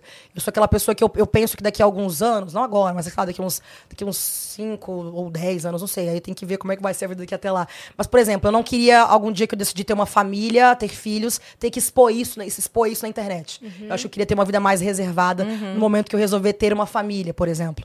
Então eu, eu trabalho muito, corro muito atrás, pra quando eu resolver Parar. Não, não parar, mas assim, diminuir drasticamente, vamos Sim. dizer, eu poder fazer isso sem esse peso na consciência. Então, não é que eu vou parar com a minha exposição, mas talvez me expor para uma bolha menor. É. Então, por exemplo, hoje eu, eu, te- eu hoje meu foco maior é na área educacional, é nessa é na área do marketing, empreendedorismo. Então, talvez eu me expor para essa bolha, que é uma bolha muito menor, que vai me julgar menos pela minha vida pessoal. Então, talvez eu gostaria de fazer isso daqui a uns cinco anos, sabe? Nichar, né? Nichar bastante para eu ter sair não não estar naquela bolha a nível nível nacional e, de fato, só pra minha, pra minha profissão ou pro que, de fato, eu tenho como propósito na vida. Então, isso é uma coisa que eu, eu prezo muito. Eu trabalho muito para isso. Para daqui a um tempo, quando eu quiser dar uma desacelerada, eu poder fazer isso. Sim. E aí você trabalha por escolha, né? Trabalha com o que você realmente quer, Realmente pontualmente. Exatamente. Aí a gente escolhe as marcas que eu, que eu sou mais fã, não só que eu Uhum. me identifico, mas que eu sou fã de fato. Eu trabalhar pra mim, pras minhas marcas, pros meus negócios e correr atrás disso. Então acho que pra mim isso é o meu, é o meu foco de vida, de fato trabalhar com o que eu tenho orgulho e com o que me representa, sabe, como pessoa. É, você participou da edição de 2021, mas foi a edição de 2020 que mudou pra sempre o marketing, Foi né, do de todas as reality. do reality das redes sociais. Pra você dar uma dica pro pessoal que tá pensando em se inscrever ou de repente pra algum reality, tá? Não Sim. precisa ser especificamente o BBB. Qual é a sua visão sobre o marketing dos próximos anos assim? Pra reality show, qual caminho essa pessoa deveria seguir? Deixa conteúdo pronto? Não deixa? Então, olha, isso é uma coisa que eu acho que eu pequei na minha, na minha vez, vamos dizer assim. Porque foi o que você falou, 2020 foi o primeiro ano que deu essa virada de chave. Só que eu subestimei o programa. Eu achava que ia voltar a ser como antes. Eu achava que era assim, uma edição que saiu da curva. Pontual. Pontual e vai ser aquilo. Então eu deixei, eu não deixei tão preparado as pessoas aqui fora. Eu deixei duas amigas cuidando das minhas redes sociais. Não deixei equipe, não preparei nada. Eu até tinha preparado um monte de material gravado, mas eu, eu fiquei, como eu era do marketing, eu tinha medo de soltar aquilo dali e não estar bom o suficiente e eu perder depois visibilidade na minha área de atuação se tivessem outras pessoas melhores do que eu, sendo um que eu era a pro- É, então, eu fico com muito medo. Eu gravei tudo, assim, todos os vídeos, aquelas coisas todas, e eu tive medo de dar pra minha equipe, porque eu falei, cara, acho que não tá bom o suficiente. Se eu perder a única coisa que eu tenho, que é a minha visibilidade na minha área de atuação, alguém chegar a fazer uma coisa melhor, ou julgarem como é ruim o que eu fiz, tô lascada. Então é, É. melhor eu não, não soltar isso. E deixei duas amigas responsáveis, responsáveis por isso. Se eu fosse falar pra alguém que fosse entrar agora, prepara bem a sua equipe antes de você entrar, porque faz total diferença. Eu tive sorte das minhas, das minhas amigas aqui de fora escolherem equipes durante o processo que me ajudaram muito. Mas, de qualquer maneira, eram pessoas que não me conheciam, não sabiam da minha história. Então, foi, foi sorte divina de ter dado algum match, assim, sabe? Então, talvez eu tivesse preparado melhor a equipe aqui de fora. Porque a equipe responde por você, enquanto você não consegue falar ou se Sim. defender. Então, isso é muito importante, você preparar as pessoas que estão aqui fora e entender quem você está colocando para te representar, sabe? Na internet ou na mídia. Porque pode dar muitos problemas, Sim. assim. Como na minha equipe deu, porque eu não deixei tão preparado isso. Mas você Então, direcionou, faça o que eu faria ou faça o que tiver que ser feito? Não, eu falei, faço o que eu faria. Porque eu tinha muito medo do povo falar coisas. Por isso eu quis deixar duas amigas. Eu, É. na época, não quis a agência, porque eu falava, vocês duas me conhecem muito bem como ser humano. Vocês sabem como eu penso e como eu agiria. Não falem o que é melhor pra mídia. Não, falem como se a Sara estivesse falando. Porque eram duas pessoas muito próximas a mim. Uma tinha morado comigo durante alguns anos, a outra, minha melhor amiga. Então, assim, elas duas me conheciam muito. Então, elas agiam muito por como a Sara agiria aqui fora. Isso eu fiquei muito feliz, que elas não, nenhuma delas agiu, assim, da cabeça delas, o que era o pensamento delas. Porque elas eram muito diferentes de mim, muito, assim, as duas. E elas jamais fizeram isso, elas foram muito assim, bom, a Sara falaria isso, ou a Sara agiria dessa maneira. Então isso foi muito bom pra mim dessa, dessa maneira, não foi tão aquela coisa fria, sabe? Que isso é uma coisa que eu vejo muita equipe aqui fora, às vezes querendo, sabe, fazer o que é melhor pros likes ou pro É, engajamento. aconteceu, né? Aconteceu Sim, várias aconteceu. brigas que viraram públicas, da equipe brigando com família, É. porque pensavam diferente. Não é assim, sabe? Assim, eu acho que a, a sua equipe tem que entender quem você é como ser humano. Então, as, as, minhas, as minhas amigas, quando foram contratar a equipe, todas tiveram reunião com a minha mãe pra conhecer a minha história, saber onde é que eu vim. Então, isso foi uma coisa muito interessante, sabe? A galera, de fato, quis entender quem era a Sara É. pra poder me defender e vestir a camisa, sabe? Pra, de fato, torcerem por mim e não estarem ali só pelo trabalho, pela obrigação Uhum. de ter que postar por mim alguma coisa. Mas, de fato, torcer por mim vestir a camisa. Não, eu tô com a Sara até o final. Cara, e os fã-clubes, hein? Nossa, É uma loucura, É né? uma loucura. Isso aí, pra mim, acho que foi uma das coisas que eu mais me surpreendi. Porque lá dentro a gente não tem noção nenhuma. Eu tinha muito medo de sair e falar assim, meu Deus, ninguém gostou de mim. Será que eu vou ter fã-clube? E aí o Gil, que era muito ligado à, à rede social e à, à reality show, ele falava, não, vai ter sim, fica tranquila, você vai ter. Até quem é o, o, menos, o que menos aparece sempre tem. Eu falei, bom, se tiver pelo menos umas 10 pessoas, mas minha família lá fora, tá bom. e a gente, quando sai, é absurdo. Quando você vê o amor todo que você recebe, as pessoas que aparecem pra falar com você e contar histórias delas, assim, é, é- é incrível. Você É teve um momento bom. de ver o seu Instagram quando, como tava e quando ficou? Teve aqui esse Teve, momento? a gente, a gente, quando sai do programa, naquela primeira conversa que a gente tem com, com a galera ali no bate-papo pós-BBB, que é no mesmo dia, na madrugada, eles mostram pra gente. Você lembra o- quando- como foi o seu? Nossa, eu lembro. Eu, eu entrei, eu tinha acho que uns 15 mil seguidores quando eu entrei, e eu saí com 6,9 milhões. Nossa, E a- cara. cara, não, pra mim foi Não, tipo quando você assim- viu o, o antes e depois? Gente, eu, eu juro pra vocês, eu, eu vi, eu não, eu nunca, assim, quem você falou, a edição histórica do reality show anteriormente, esse 2020, e quem tinha se destacado muito tinha sido a Manu na época, e durante o programa ela tinha ganhado, se não me engano, uns 3 milhões de seguidores durante o programa, depois acaba que a gente ganha um pouco mais quando sai. Mas durante o programa, ela tinha ganhado 3 milhões. Então, na minha, no meu achismo de pessoa que já tinha visto outra edição, falei, bom, se eu for muito bem, eu vou ganhar uns dois. É. Se eu for muito bem. Porque ela foi histórica, foi paredão histórico, foi aquela coisa toda. Então, se eu for muito bem, vai ser uns dois. Quando eu saí que eu vi que eu tinha 6,9, meu Deus do céu. Falei, e agora que eu vou fazer minha vida? A primeira, assim, que eu fiquei assim, graças a Deus, né? Não tô sendo, tô odiada. Pelo menos tem um povo que gosta de mim. e aí é, é muito louco quando você vê esse número. É, é- dá um alívio, é um medo ao mesmo tempo, mas dá um alívio de você ver que tem pessoas com você. Sim.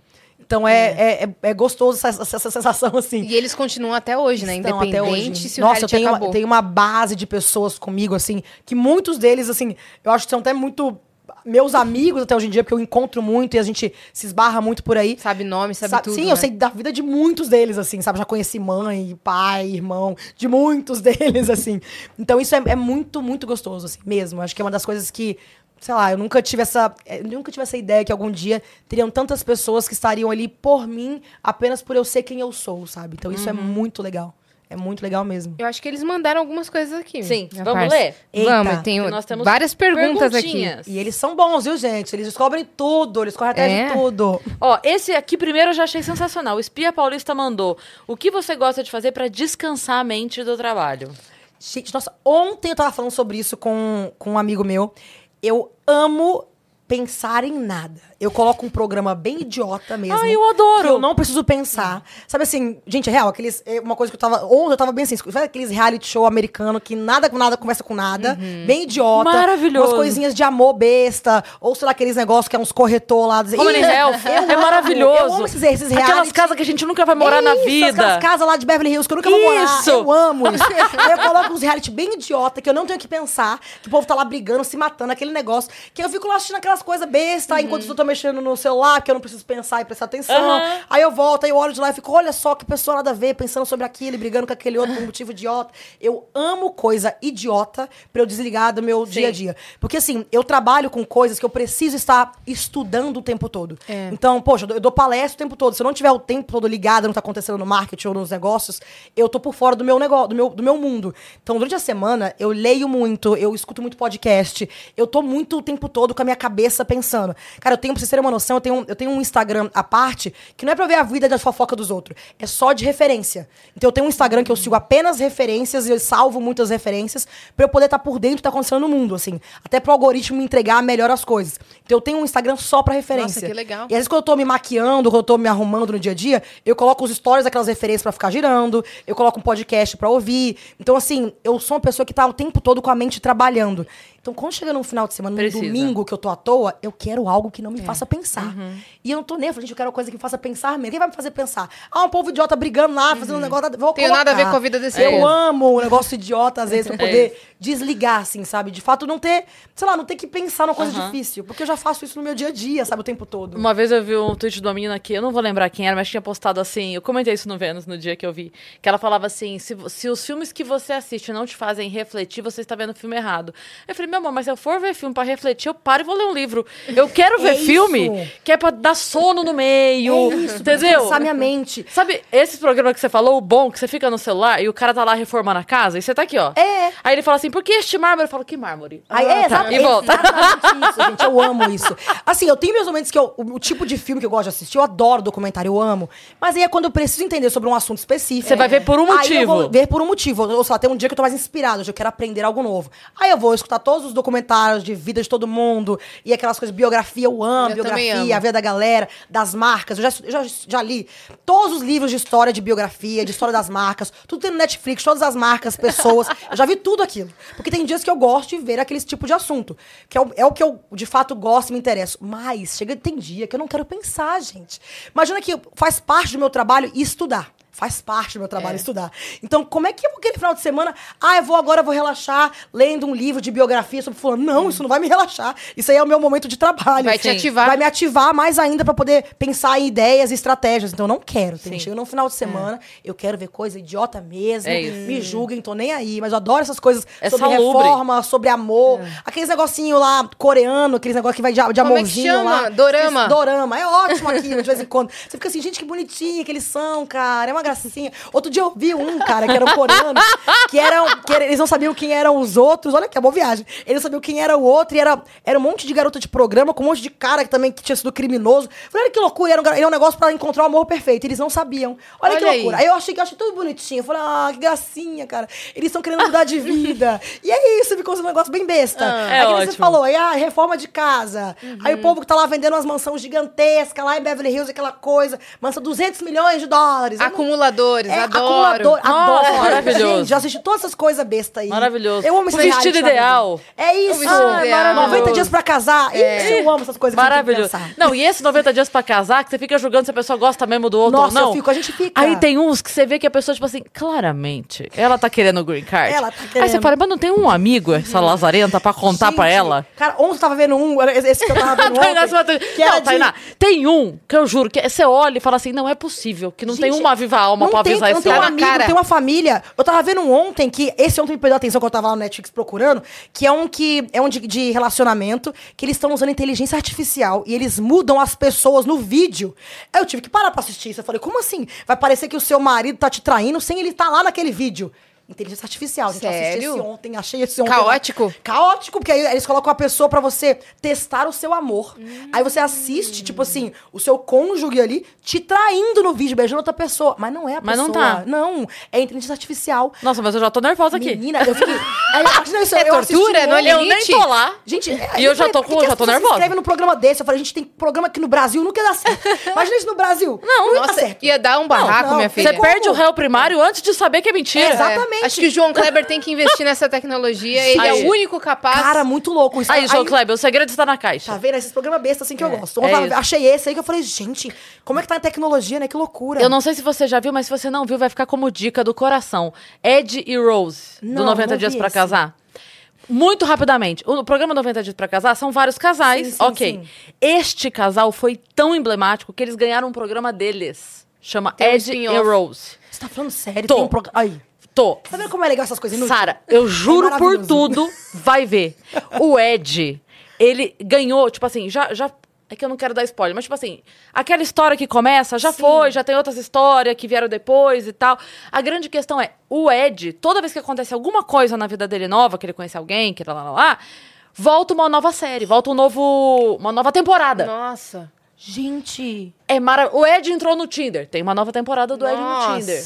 Ai, tá vendo que De legal? tão emblemático que foi. Então, eu juro pra você, vai procurar. Ed and Rose. Ed and Próximo Rose. final de semana. Isso. Não, você, óbvio que Você próximo já tem domingo, planos. Próximo domingo eu vou procurar o Você Ed vai- e a Rose lá e vou... E, e é, uma, é um negócio que, tipo assim, no começo você tá odiando o Ed. Você fala, nossa, que cara sem noção.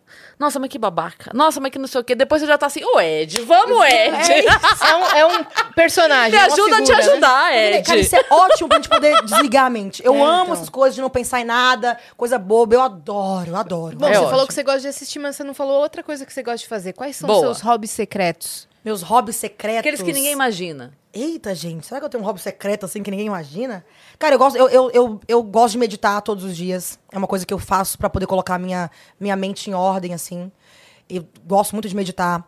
Eu, esse negócio de fazer os, os quadros dos sonhos e de ter as minhas visualizações, todos os dias antes de dormir eu faço isso. Eu tenho um texto que eu até gravei essa semana, que eu, eu falo tudo, que eu coloco o que eu quero ser no futuro, só que eu coloco, falo tudo no presente pra poder escutar aquilo e me ver daquela maneira. Então são coisas que eu faço todos os dias antes de dormir, pra que aí durante, o, durante a noite eu sonho com aquelas coisas e acordo de bom humor no dia seguinte, me ajuda muito. E seu Muito subconsciente já vai. já vai trabalhando Entendendo. aquilo. E às vezes até você sonha com estratégias de trabalho, de coisas. Você acorda assim, meu É. Deus, já com insight novo. Então eu, eu tenho essas coisas da, da meditação, da visualização.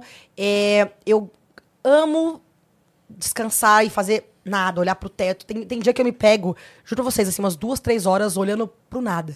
De fato, porque acho que a minha vida é tão o tempo todo ligada, 24 horas internet, e eu tenho que estar ligado em tudo É. isso, que eu gosto de vez em quando de fazer nada. Esvaziar assim. a mente, Esvaziar a mente. É. E eu consigo fazer isso de uma maneira, de uma maneira tranquila. Então acho que por isso que me ajuda também na hora da- de meditar. É. Porque eu consigo esvaziar a minha mente. Mas é uma coisa que eu demorei pra trabalhar, pra conseguir fazer isso, porque a- ajuda muito a colocar as ideias no lugar, assim. Sim. Ó, tem outra Eu- pergunta. Ah, pode Não, falar. só ia completar aqui, eu, eu não lembro onde foi que eu vi uma pessoa falando sobre meditação e que as pessoas têm uma dificuldade de começar a meditar, É. que parece uma coisa muito distante. Sim. E falava assim: é, para 15 minutos do seu dia e fique em silêncio. Você pode chama- chamar isso do que você quiser. Não importa. Para 15 minutos do seu dia, fecha os olhos. Se tivesse que dar um conselho pra quem tá silêncio. começando, isso. como é que foi que eu comecei, como é que eu fui aprendendo a, a meditar? Você vai meditar, óbvio que na hora que você tentar esvaziar, vai vir milhões de pensamentos que tem os problemas da vida, tem todas as coisas que você pensa o dia inteiro, vai vir sobre relacionamento, sobre trabalho, todos os pensamentos. Mas deixa eles aparecerem e ir embora. Você não tem que se prender naquele pensamento. Ou se sem querer você se prender, se uma hora você vai perceber que tá se prendendo a ele, larga ele de novo. E é sempre se concentrar na sua respiração. Então, o jeito que eu aprendi foi de puxar até três, aí eu prendo meu ar durante três segundos e solto em seis. Então é tipo um, dois, três, prendo três segundos e solto em seis. E aí você se concentra nessa contagem, contagem. e na sua respiração. Então naquele. Você põe música, você coloca uma voz pra guiar? Não. Não, eu gosto de colocar uma musiquinha, às vezes uma musiquinha só pra poder até não ter os- o barulho de, Zum, de zum, fora pra não atrapalhar. Então eu coloco uma musiquinha só de. Se você colocar no YouTube lá, músicas para, é, sei lá, Meditação. meditação, ou, ou pra te deixar mais é, motivado, música pra sim. inteligência, tem tudo quanto é tipo de música no YouTube. Você coloca lá o que você precisa daquele seu momento, que é músicas, é, tons de música pra ser feliz, tons de música pra financeiro. Vai É, ter a tudo vibração isso, da a vibração no YouTube. Você coloca aquilo lá naquele momento você tá precisando e faz essa meditação se O negócio é concentrando a pessoa na... colocar a música e no começo, no meio da música, aparecer um tem no maga. A pessoa meditando. Tem um vídeo que é isso. Bom, se você pagar, tipo assim, uma, alguma dessas negócios tipo Spotify É ou, isso, ou da, melhor, ou da Apple, assim, que, que você consegue pagar, e tem, tem lá as músicas que duram uma hora, duas horas, ou até o é próprio YouTube, né? Quando É, você eu vi um paga. vídeo que era assim, eu tem- colocando músicas para relaxar, para dormir. Aí a pessoa tá lá e tem numa gama. Mas aí você- isso eu acho que é uma, uma boa dica, você se concentrar na, no- na contagem e na sua respiração. Depois de, um- de uns, de alguns meses, aí você consegue aprender a não se prender nesses pensamentos que vão vindo, assim. Então acho que seria a minha maneira de ensinar alguém a começar na Boa. meditação. Tem mais é, pedido de dica que a Spy da Sara mandou. O que ela falaria para as mulheres que estão querendo empreender? Falaria pra ter coragem, correr atrás, vai e não desiste, não desiste, porque é difícil pra todo mundo. Vai ser difícil pra uma pessoa que não tem tanta visibilidade, vai ser difícil pra quem já tem, porque é mais pessoas apontando, é difícil pra todo mundo. É difícil aprender sobre um negócio novo, entender que aquele negócio não é só o sonho de empreender, mas que tem um lado financeiro, um lado jurídico, um lado É. comercial, um lado marqueteiro. Então você tem que aprender e estudar muito sobre isso. Nunca deixar de estudar, porque sempre você tá- tem algo, algo novo para aprender sobre a sua área de atuação. Seja num, um advogado, ou seja um- alguém que está vendendo um acessório como eu, que tenho uma marca de acessórios. Qualquer, qualquer pessoa, em qualquer área, nunca deixe de estudar sobre o seu nicho e não desista. Porque às vezes, na hora que você está quase conquistando aquilo, é a hora que vai ser mais difícil de você conseguir conquistar. Eu tava vendo esses dias uma, na internet falando sobre, sobre a lagarta. A lagarta, quando ela vai trocar e fazer essa metamorfose. Quando ela tá prestes a se tornar uma borboleta, é quando ela fica mais pesada, mais lenta e é mais difícil dela se locomover e chegar em algum lugar. É quando, se você fosse perguntar pra lagarta e falasse que ela fosse virar uma borboleta, ela poderia falar: Não, deixa quieta aqui, eu tô ótima na minha vida de lagarta.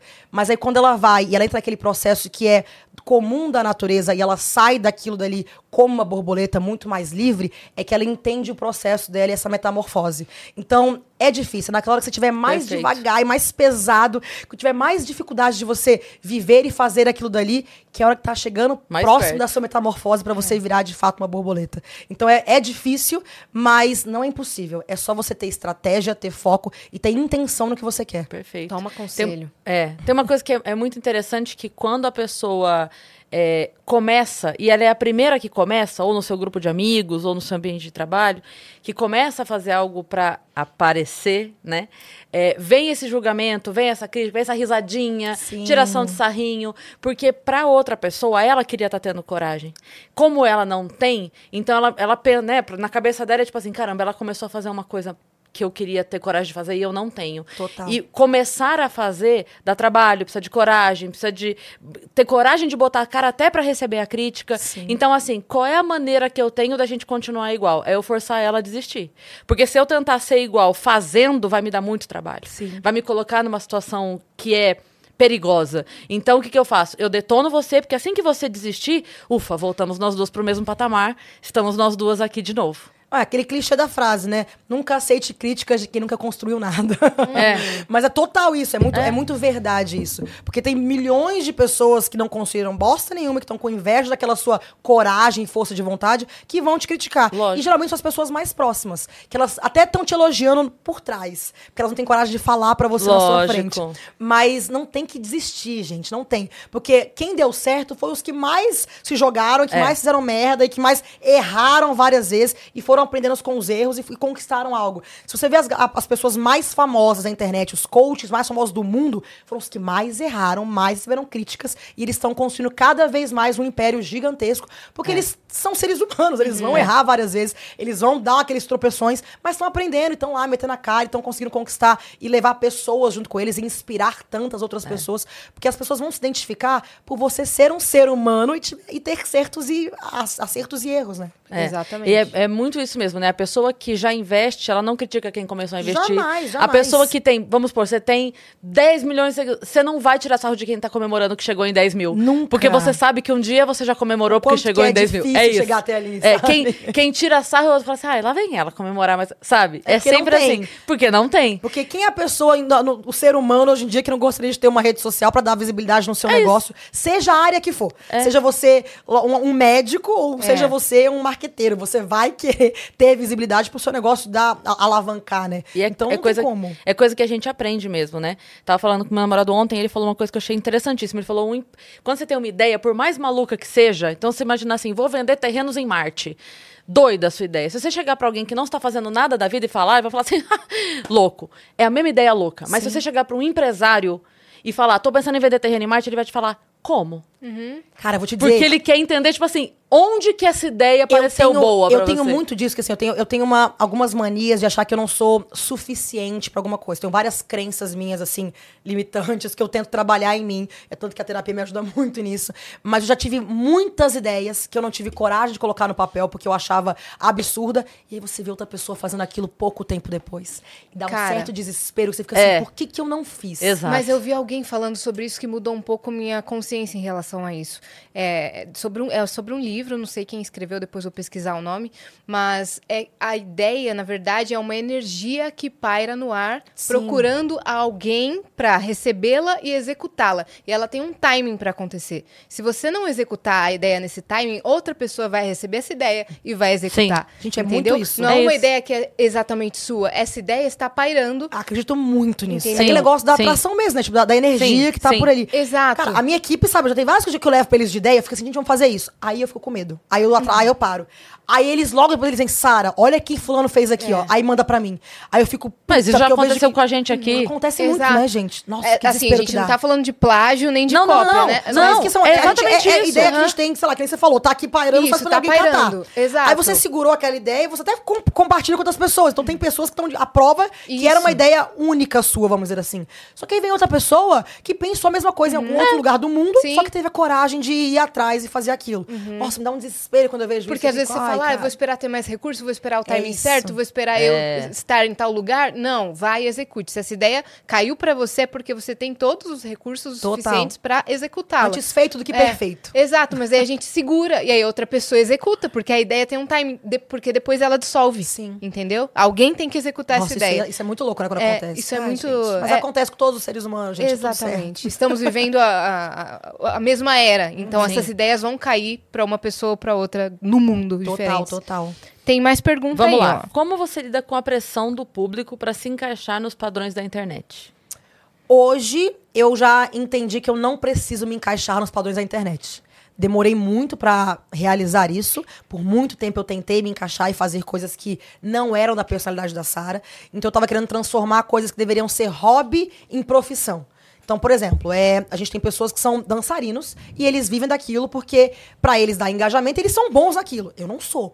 que, que eu tava querendo transformar isso na minha profissão e virar uma influenciadora de dancinha, por exemplo, se não é a minha área de atuação? Mas eu tentava fazer porque aquilo dali dava engajamento. Aí tava eu me vendo lá fazendo dancinha, coisa que eu nem sei, eu sou péssima, eu sou toda quadrada, não sei dançar, mas tentando fazer para poder me encaixar porque eu via que tava dando like e a galera tava crescendo por aquilo. Ou porque a pessoa tava dando, muita, dando muito engajamento por fazer determinada coisa no seu dia a dia. Tentei me encaixar muito nisso.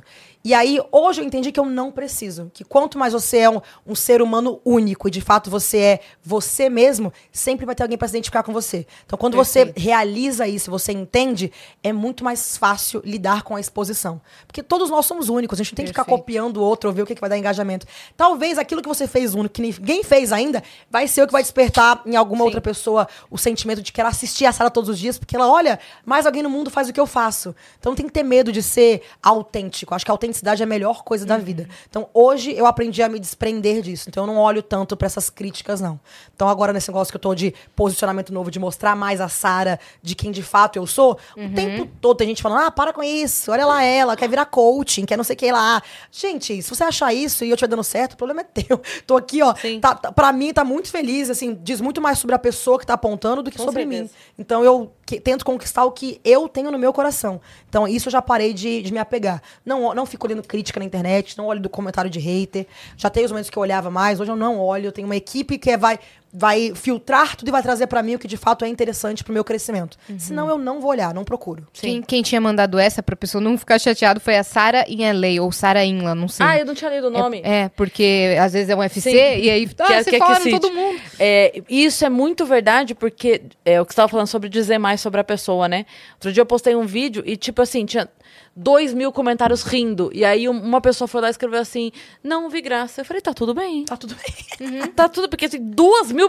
Se tivesse todo mundo falando, não entendi, não vi graça, não entendi, não vi graça. Fala assim, opa, peraí. Sim. E- errei aqui, não expliquei direito, ou não era engraçado, Não ou sei lá chegou. o quê, não chegou.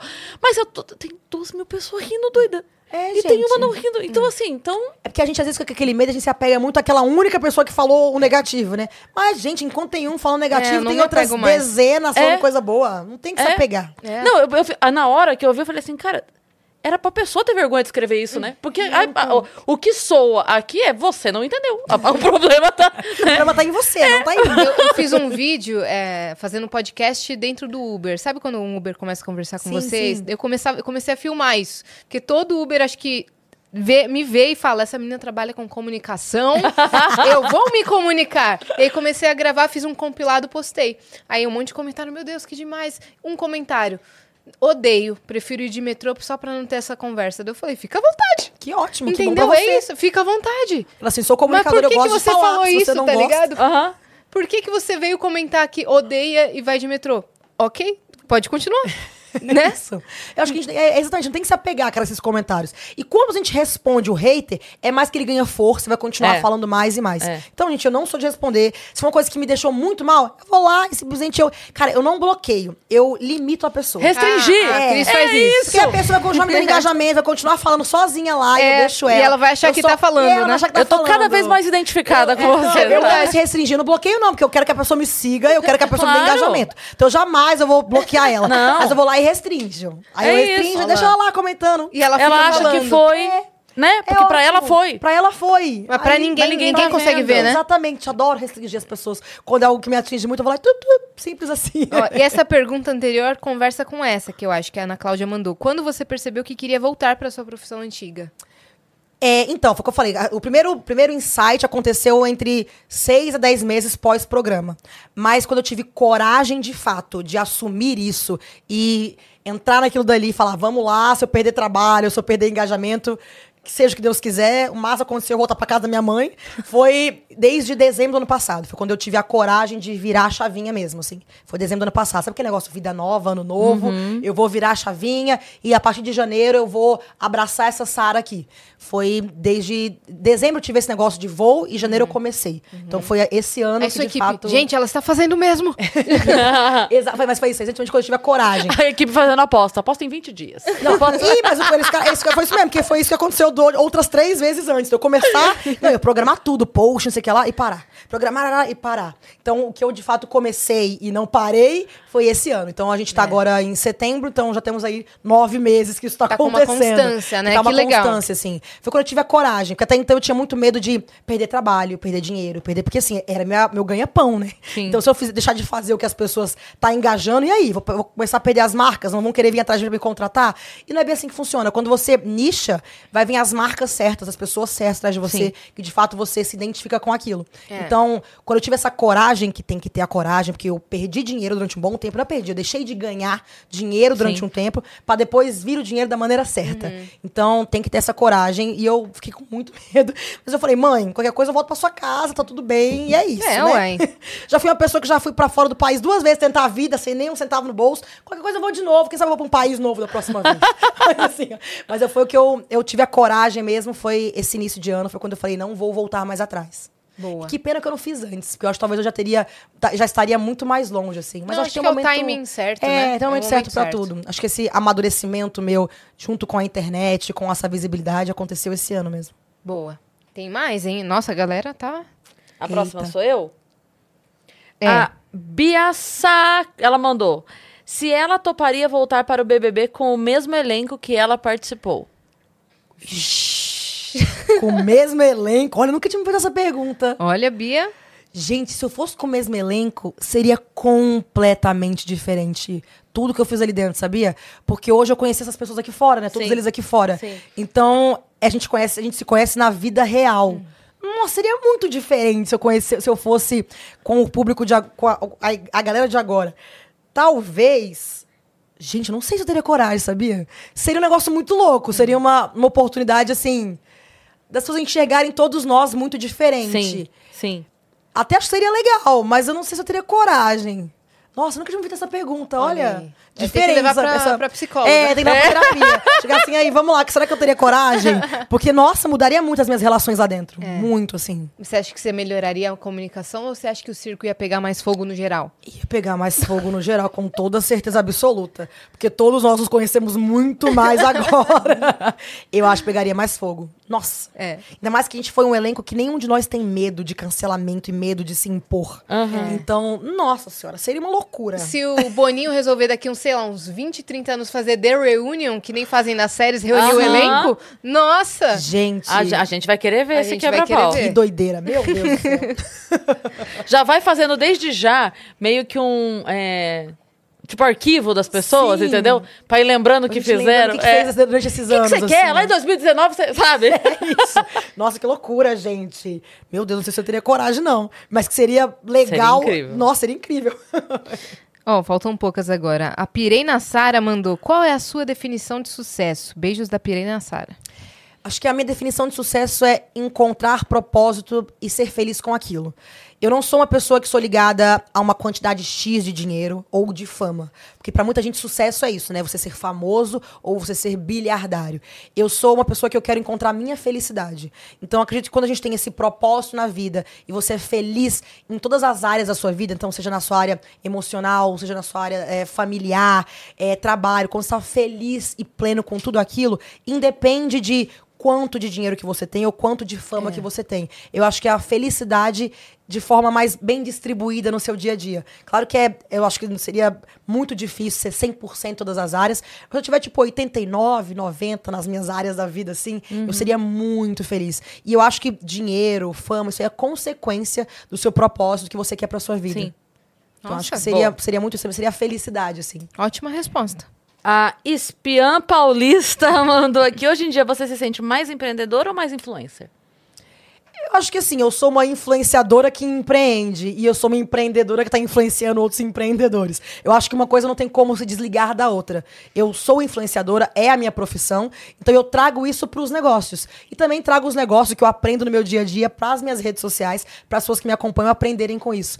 Hoje é difícil de eu desvincular uma coisa da Sim. outra, sabe? Já teve momentos da- nesse, nesse pós-programa aí que eu tentei, que eu quis assim ser mais empresária ou mais influenciadora, mas não tem como. Eu, eu sou essa pessoa. Então, É. hoje eu sou o produto, eu sou a, a que contrata, eu sou a contratada, eu sou tudo ao mesmo tempo. Então, não tem como desvincular as coisas, assim. É entender de fato que eu tenho, como eu falei antes aqui, que eu tenho uma responsabilidade. Então, de tudo que eu tô fazendo, aonde eu estou entrando. Sim. Então, da- quando você entende tem uma responsabilidade social aonde você está, nos seus negócios ou na- nas redes sociais, não tem como desvincular uma coisa da outra. né? Então, eu sou uma influenciadora que empreende, uma empreendedora que quer falar sobre o meu dia a dia e influenciar pessoas. Sim. Então, é uma coisa que tá muito junto, assim, no dia a dia. Boa. É, a Mais Sariette mandou: Sara, você pensa em fazer o Relatos de Espiã 2.0? Eu tenho vontade de fazer isso. Isso Que quando que eu tive é? foi um, um quadro que eu fiz no meu, no, meu, no meu Instagram. Que aí eu falava sobre marketing, ou sobre a minha vida. Era como se fosse um podcast comigo mesma, assim, sabe? Era só eu mesma perguntando as coisas pra mim mesma e respondendo as, as perguntas do que as pessoas tinham de curiosidade sobre, sobre mim e a minha carreira. Eu tenho vontade, talvez não no mesmo formato, porque era uma coisa muito monólogo. Então acho que não nesse, nesse formato, mas talvez trazer isso pra um, pra um YouTube ou pra um podcast. Eu tenho essa vontade.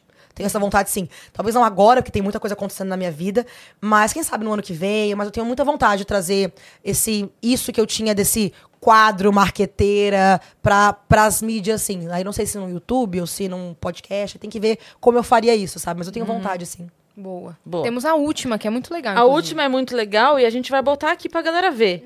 Gostaria que a Sara falasse. Quem mandou foi Engaja. Engaja 15. Gostaria que a Sara falasse um pouco sobre a marca de semijóias e quais os planos para o futuro. Tem um Instagram pra gente Tem. botar aqui? Coloca que a gente bota aqui pra galera ver. Ouseopia. Arroba Ouseopia. Encontra aí pra gente, Tainá, se alguém puder só ajudar como escrever. É, ajuda aí, Aí. ajuda aí, Enquanto galera. ela vai achando lá, conta pra gente como é que Então, é, a OP é um sonho meu que eu tinha caso o reality não desse certo. Seria meu plano B. Era assim, que eu tava aquela minha inscrição do Big Brother, eu falei, "Bom, se eu não entrar, eu vou abrir uma marca de acessórios. Só que aí, com a visibilidade pós o programa, eu consegui abrir a nível nacional. Então, o sonho se tornou muito maior do que realmente eu imaginei que pudesse acontecer. E aí hoje eu tenho a marca de acessórios, que pra mim é um sonho realizado. E é aquelas coisas que a gente fala, né? Tá, se a internet acabar amanhã, eu posto alguma outra coisa, algum outro negócio. Então eu tenho muito orgulho da, da OP que a gente vem construindo. E é uma marca que desde, gente, desde Tainá? início, ela já começou grande, né? Ela já começou com essa visibilidade a nível nacional. Então eu tive muito medo de empreender. Pros empreendedores aí que falam, ah, pra você é mais fácil, já tem milhões de seguidores. Não, gente, aí que fica difícil o negócio. Porque o que tem de gente pra poder julgar e falar, olha, não tá bom o suficiente, nem tem, não tem algo pra pra falar, Nossa, enfim. que lindo. Eu tenho, Lindas eu tenho peças. muito orgulho do que a gente vem construindo, assim. Então eu amo muito tudo isso, assim, que a gente que a gente tá que a gente tá vindo todos os dias e construindo. E a Opia é um aprendizado diário. Foi como eu falei, eu, eu era, a gente nós somos três sócios. Cada um é responsável por uma área da empresa ali. Mas tem muita coisa que a gente foi descobrindo pouco a pouco que a gente tinha que aprender. Um exemplo, assim, que a gente tem, por exemplo, a parte jurídica. Nenhum de nós tinha essa essa essa intenção de aprender sobre isso. A gente teve que aprender. Então assim, tem muitas coisas que é uma escola diária. E a gente gosta muito do feedback do cliente. Então a gente já teve algumas estratégias que a gente vai a gente vai bolando elas, depois a gente vai mexendo nelas de acordo com o que a gente tem de cliente. A gente se importa muito com não só com o pré e a venda, mas com o pós-venda e o que a gente pode ter para alcançar o público que a gente quer. Então, se eu for falar para vocês, por exemplo, a gente foi começar com a gente tem um- a gente tem agora um ano, um ano, e, um ano e meio mais ou menos de, de marca. A gente vai começar com tráfego pago agora, tem um mês, dois meses. Porque a gente tentou muito, a gente Primeiro tentou ver o meu orgânico, como é que seria, o que seria a minha visibilidade, para aprender isso, de fato colocar a peça, as peças com a maior qualidade possível, antes de abrir para o público no geral e assim, e começar de fato a vender. É difícil É muito caramba. difícil. A gente tinha, a gente sempre, por, por eu ser uma pessoa muito exposta, a gente sempre teve o medo de errar e acabar com tudo e lascar com o nome da marca logo de início por estar começando errado e querer abraçar o mundo. Então nós sempre fomos muito pés no chão do que a gente queria construir. Então vamos testar um tipo de banho diferente. Ah, não deu certo esse banho aqui, vamos para um outro aqui. Vamos, é um fornecedor aqui, uma fábrica tal. Ah, não deu certo aqui, vamos para uma outra. A gente se preocupou muito com isso pra gente poder de fato investir muito na, na venda como um todo. A Opia, na- a princípio, né, agora já, já tá muito maior, mas assim, a princípio não era o, a- o primeiro ganha-pão de nenhum de nós. Então a gente não Sim. tinha aquela pressa de fazer o dinheiro aparecer a todo custo. Então isso ajudou muito a gente aí com o pé no chão e, de fato, estudando os nossos concorrentes, estudando a marca e entendendo como é o processo de fabricação e o que que o cliente quer. Então a gente foi, a gente conseguiu ter essa, essa, essa felicidade, sabe? Que muitos empreendedores não têm, né? Porque colocam todo o esforço naquela marca. Então a gente conseguiu fazer isso. Mas foi uma marca que, graças a Deus, mesmo a gente não tendo aquela, tanto o tráfego, aquela correria no início, sempre se pagou desde o primeiro mês. Sempre foi uma marca que a gente teve muita visibilidade.